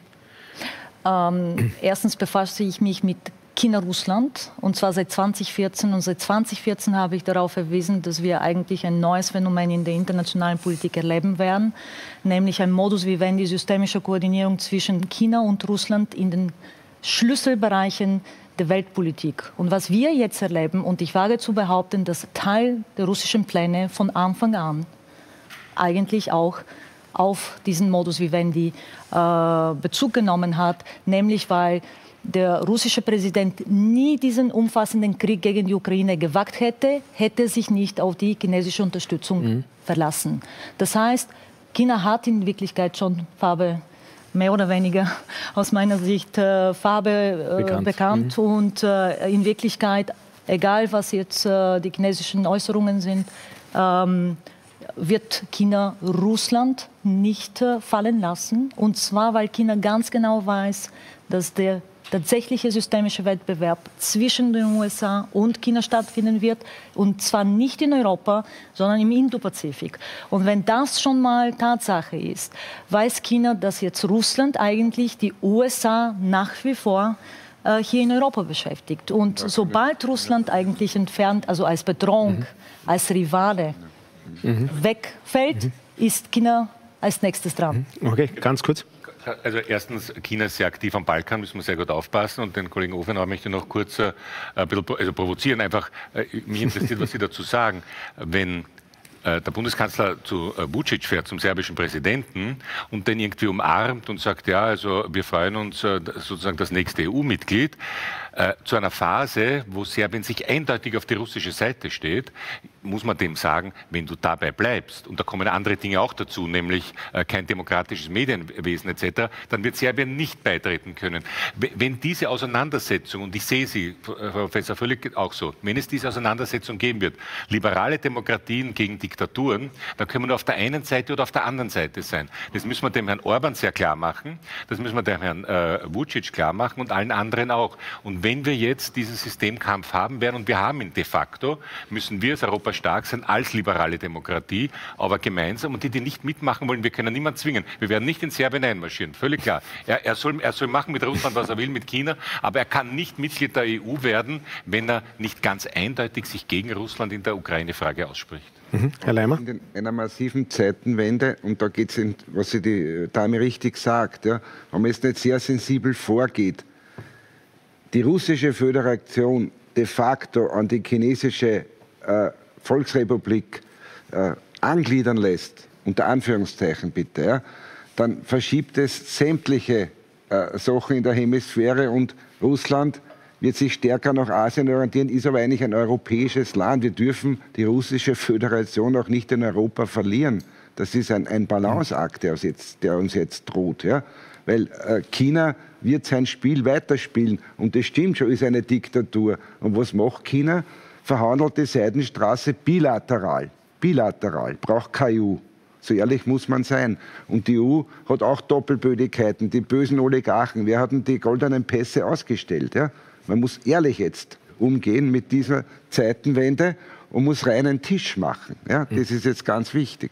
Mhm. Herr Ofenauer, wollen Sie noch ähm, erwidern auf Brandstätter? Natürlich, ich glaube, es ist unbestritten, dass Österreich große Interessen an einem stabilen Westbalkan hat. Ja, klar. Vollkommen klar.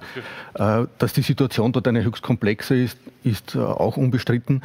Ähm, dass auch für die Menschen am Westbalkan eine Option äh, eines Beitritts zur, zur, EU auch eine Zukunftshoffnung ist, glaube ich, ist, äh, ist auch klar. Und in dieser Gemengelage äh, müssen wir uns bewegen. In dieser Gemengelage müssen wir, müssen wir agieren. Natürlich auf der einen Seite klar zu machen, dass gewisse äh, diktatorische ähm, Auswüchse nicht zu akzeptieren sind, sondern eben diese rechtsstaatlichen Vorgaben, die für die EU ganz wichtig sind, einzuhalten sind. Und trotzdem ist es wichtig, den Menschen eine Perspektive zu geben, ähm, denke ich, weil dieses Europa in seiner Vielfalt ja eine unheimliche Kraft hat und eine unheimliche Stärke hat, in dieser Vielfalt aber auch Bruchlinien liegen, die dann von manchen Kräften ausgenutzt werden können. Und ich glaube, da sind wir auch wieder gefordert, um das Bewusstsein dafür zu stärken, wo diese Bruchlinien liegen und wer dann diese Bruchlinien ausnützen möchte, um diese Stärke der Europäischen Union, die sie hat, wenn es darauf ankommt, äh, zu unterwandern. Vielleicht nur einen kurzen Satz. In einem gebe ich dem Bundeskanzler näher mal recht, weil wir darüber auch im EU-Hauptausschuss gesprochen haben. Ein Format 17 plus 1, also 17 EU-Ländern mit einem China darf es überhaupt nicht geben. Da waren wir uns einig. 27 plus 1 ja, aber diese Spaltungstendenz müssen wir aufhören. Halten wir zusammen, sonst haben wir keine Chance. Mhm. Wir sind mittlerweile 16 plus 1. Ich darf nur mhm. einen Satz, mhm. sehr provokativ, einen mhm. sehr provokativen Satz muss ich auch warnen sagen. Äh, sollte der russische Präsident tatsächlich Erfolg verzeichnen mit diesem äh, umfassenden Krieg in der Ukraine, würde ein Russland auch als Juniorpartner von China die europäische Sicherheitsordnung neu schreiben. Das muss uns auch bewusst sein, dass ein Russland auch als Juniorpartner tatsächlich enorme Schaden hinzufügen wird. Und ein zweiter sehr provokanter Satz meinerseits, und zwar wenn es um Westbalkan geht. Ich darf auch noch daran erinnern, dass der erste Krieg Russlands gegen die Ukraine im Jahr 2014 nicht wegen NATO-Beitritt, äh, sondern wegen EU-Beitritt zum Binnenmarkt tatsächlich begann. Mhm. Das heißt, auch wir sind in den Augen des russischen Präsidenten eine Bedrohung, weil wir eigentlich Russland von natürlichen Märkten verdrängen. Also wir meine ich natürlich die EU-Familie mit unserem erfolgreichen, äh, ich würde sogar meinen erfolgreichsten geoökonomischen Projekt, nämlich die, äh, das Projekt der EU-Erweiterung. Und hier sollten wir, wenn wir jetzt nicht geoökonomisch denken, dass Westbalkan zu uns gehört, die Westbalkanländer geoökonomisch zu uns gehören, wird jemand anders dort eigentlich äh, diesen Raum für sich beanspruchen. Ich möchte schon langsam äh, zum Schluss kommen. Äh, ist es, Frau äh, eigentlich Ihrer Einschätzung nach noch möglich, auf Putin überhaupt Druck auszuüben, von Europa aus gesehen jetzt? Oder hat Europa eigentlich sein Pulver schon verschossen? Stichwort Sanktionen. Die Sanktionen haben in der Vergangenheit äh, ihn nicht aufgehalten und die Sanktionen werden ihn jetzt auch nicht aufgehalten. Wenn es überhaupt zu so einer Lösung kommen kann, dann nur intern, nur aus den engsten Kreisen von Putin und schon mal gar nicht äh, seitens der EU-Mitgliedstaaten. Mhm. Äh, ich äh, frage Sie das deshalb, weil äh, Energiepolitik in Zeiten wie diesen ja auch letztlich, wenn Sie so wollen, Sicherheitspolitik ist. Das heißt, ähm, die europäische Wirtschaft erinnert derzeit ja ein wenig an einen Junkie, der vom russischen Gas und Öl abhängig ist. Wir spülen durch unsere Importe nach wie vor jeden Tag zig Millionen Euro in die Kriegskassen Putins. Soll das so bleiben? Erstens muss ich, sagen, muss ich dazu sagen, weil ich die Problematik schon seit Jahrzehnten eigentlich decken äh, muss, äh, dass äh, das eine selbstverschuldete, selbstverschuldete Abhängigkeit äh, gewesen ist. Und äh, die Möglichkeit zu diversifizieren war immer da. Die Tatsache, dass jetzt Mitgliedstaaten schon erfolgreich diversifizieren, Stichwort unterschiedliche Gasdeals mit äh, anderen Städten, zum Beispiel aus, ähm, also aus dem Golf, mhm. Zeigt uns auch, dass das dass die Möglichkeit gegeben war. Das würde heißen, ich schließe eigentlich Gas- und Ölsanktionen aus. Ich bin der Meinung, dass die Mitgliedstaaten aus heutiger Sicht das nicht packen. Also zumindest nicht für dieses Jahr, weil sie einfach mal die Voraussetzungen dafür nicht äh, vorher schon erfüllt haben. Das heißt, wir sind nicht diversifiziert genug. Und ich sage wir, ich meine alle Mitgliedstaaten, ma manche Mitgliedstaaten zu 100 Prozent. Sogar 70 Prozent Abhängigkeit ist schon sehr, sehr hoch. Und das würde heißen, dass die restliche Familie der EU auf äh, die, äh, sozusagen die Kosten aufbringen müsste. Das heißt, für mich stehen realpolitisch Öl- und Gassanktionen momentan nicht auf dem Tisch, auch wenn natürlich die politische Intention gegeben ist. Die verstehe ich auch. Äh, vielleicht in einem Zeitfenster von den nächsten drei bis fünf Jahren, aber schon mal gar nicht bis zum Ende dieses Jahres. Saudisches mhm. ist nicht sauberer als russisches. Da, da möchte ich gerne äh, mich an dieser Stelle bedanken bei Ihnen, Frau äh, Czakarova, für Ihre Einschätzungen und äh, dieses Thema, nämlich die, ähm, die, die Energiethematik, äh, noch für eine letzte Runde nutzen und gleich bei Ihnen beginnen. Äh, Herr Raimond, wie kann es, wie soll es da weitergehen? Wir haben gestern ja, ja, so schnell wie möglich raus. Wir predigen seit 30 Jahren, dass wir uns unabhängig mhm. machen müssen als Grüne und äh, Jetzt habe ich letztens äh, auf Facebook in die Timeline gekriegt, die Salzburger Landtagswahlkampf raus aus dem Gas, äh, machen wir uns unabhängig mhm. von Putin. So lange reden wir über dieses Thema. Es geht nicht innerhalb von zwei, drei, vier Jahren, das wissen wir. Wir äh, vertreten im Rat äh, auch immer die Position, jede Sanktion muss Putin mehr schaden als uns, damit, ist, damit sie langfristig durchhaltbar ist. Äh, und das bedeutet, dass es energiemäßig jetzt schwierig ist und dass wir uns schützen, was für Grüne wirklich schwierig ist, äh, auch im arabischen Raum kurzfristig schauen müssen, weil da hat der Kollege recht, äh, das ist um nichts sauberer wenn Saudi-Arabien vorige Woche 81 Häftlinge hinrichtet. Das als Backup-Funktion zu Putin kann es ja wirklich auch nicht sein. Also raus, raus, raus, raus, so schnell wie es geht ich möchte überhaupt nicht sagen, ob das jetzt zehn Jahre oder fünf Jahre oder sonst was dauert, so schnell wie es geht. Mhm. Herr Ofenauer. Das Thema der Autarkie ist ein hochkomplexes und ein sehr wichtiges, ganz klar.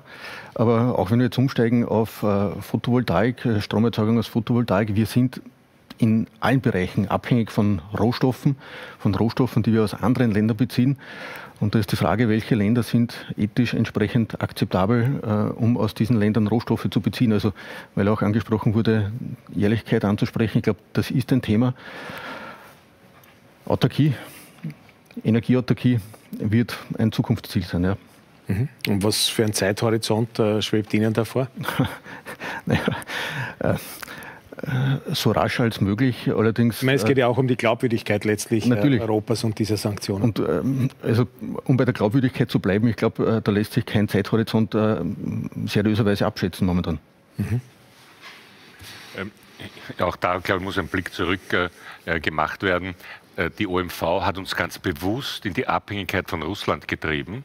Äh, und das, was vorher gekauft wurde, nämlich äh, Ölfelder, Gasfelder auch in Norwegen, haben wir dann nicht einmal die richtigen Leitungen gehabt. Das heißt, wir könnten deutlich weniger abhängig äh, sein von Russland, wenn das die Führung dort in den letzten fünf Jahren nicht gemacht hätte. Und ich glaube schon, dass vielleicht sogar das Parlament sich damit, damit wird beschäftigen müssen, nachzufragen, warum ist das passiert, in wessen Interesse ist das passiert. Und dann bin ich bei den Sanktionen. Ich weiß, die Oligarchen zu sanktionieren allein wird es nicht bringen, aber das ist schon sehr, sehr wichtig, weil die natürlich dann auch schon Meinungsmacher sind, aber die Leute äh, werden es auch spüren müssen, äh, dass klar ist, dass eine Führung, die eben andere äh, Länder überfällt und, und, äh, und, und, Spitäler bombardiert, dass das auf äh, Dauer nicht zu halten ist. Und dann werden wir in Österreich, und ich glaube, das ist der äh, letzte, also der wesentliche Punkt für mich, natürlich müssen wir darauf achten, dass die Wirtschaft weiter funktioniert, weil wenn wir und die Flüchtlinge werden mehr werden, wenn wir wollen, dass, und das wird, glaube ich, für uns alle wichtige Aufgabe sein, ähm, dass ähm, das akzeptiert wird, jedenfalls von einer großen Mehrheit, dass jetzt Menschen zu uns kommen, dass wir auf die aufpassen müssen, dass die Kinder in die Schule gehen, äh, dass die Leute einen Job bekommen, dann muss die Wirtschaft auch funktionieren. Ja? Also mhm. gleichzeitig die Wirtschaft trainieren und Flüchtlinge aufnehmen wird nicht funktionieren. Und da müssen wir sehr, sehr stark darauf schauen. Und die Abhängigkeit ist wie gesagt, dem, äh, noch gegeben. Aber ich bin sehr interessiert daran, das auch noch aufzuklären, weil was da passiert ist, äh, ist ein ganz, ganz schwerer und ich sage mal bewusster Fehler gewesen. Und da haben manche Leute mit entsprechenden Russland-Connections sehr gut verdient dran. Mhm. Äh, Frau Steger, Sie sagen ja, die Sanktionen bringen in Russland nichts äh, und äh, schädigen stattdessen die österreichische Wirtschaft. Äh, kann man es so einfach sagen und sagen Sie es noch immer so einfach? Wir haben es ja gerade auch wieder gehört, dass die Sanktionen ähm, Russland und Putin nicht zu einem Umdenken bewegen äh, werden. Das haben wir auch in der Vergangenheit schon bei der Krim gesehen. Ähm, das heißt, das heißt, dass auch dieses Mal ich äh, schwere Zweifel daran habe, dass diese Sanktionen tatsächlich ähm, irgendwie friedenstiftend sind und was bewirken. Außerdem muss man die Sanktionen natürlich auch ähm, in vielerlei Hinsicht auch kritisch sehen, wenn man jetzt so weit geht, dass man dann äh, bis zu hingehend äh, behinderten Sportler ähm, dann plötzlich verbieten will, äh, bei Olympischen Spielen teilzunehmen und anderes, ähm, dass da auch Menschen betroffen sind aus Russland, die überhaupt nicht übereinstimmen mit dieser russischen Politik ähm, und dass ich äh, auch aus dieser Hinsicht das sehr kritisch finden muss und auch da ähm, nicht alles gutheiße, was da jetzt in den vergangenen Wochen getan wurde. Ähm, um nochmal zurück zum, äh, zum Energiebereich zu kommen. Ich glaube, dass gerade was die Energie äh, betrifft, ähm, ähm, dass man sehr wohl ähm, auch äh, daran sieht, dass in der Vergangenheit einige strategische Fehler ähm, begangen wurde. Das betrifft allerdings nicht nur die Energie, das betrifft viele Bereiche, wie wir auch in der Corona-Krise gesehen haben, zum Beispiel die Abhängigkeit von Medikamentenlieferungen und so weiter. Einfach, dass die Europäische Union noch viel mehr einen Fokus darauf legen muss, einfach unabhängiger von äh, anderen Staaten einfach zu werden.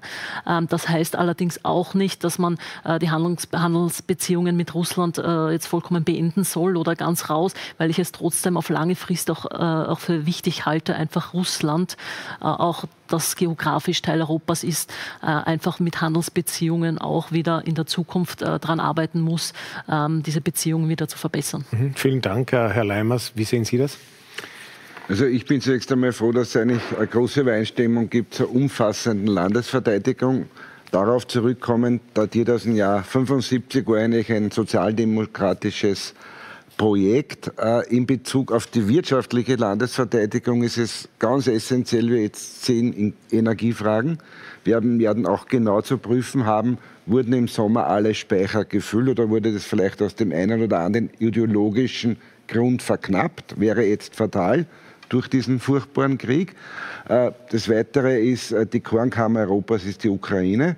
Auch hier im Lebensmittelbereich äh, ein, ein ganz ein, ein, eine prekäre Situation, wenn wir nach Afrika und andere Länder oder Staaten sehen.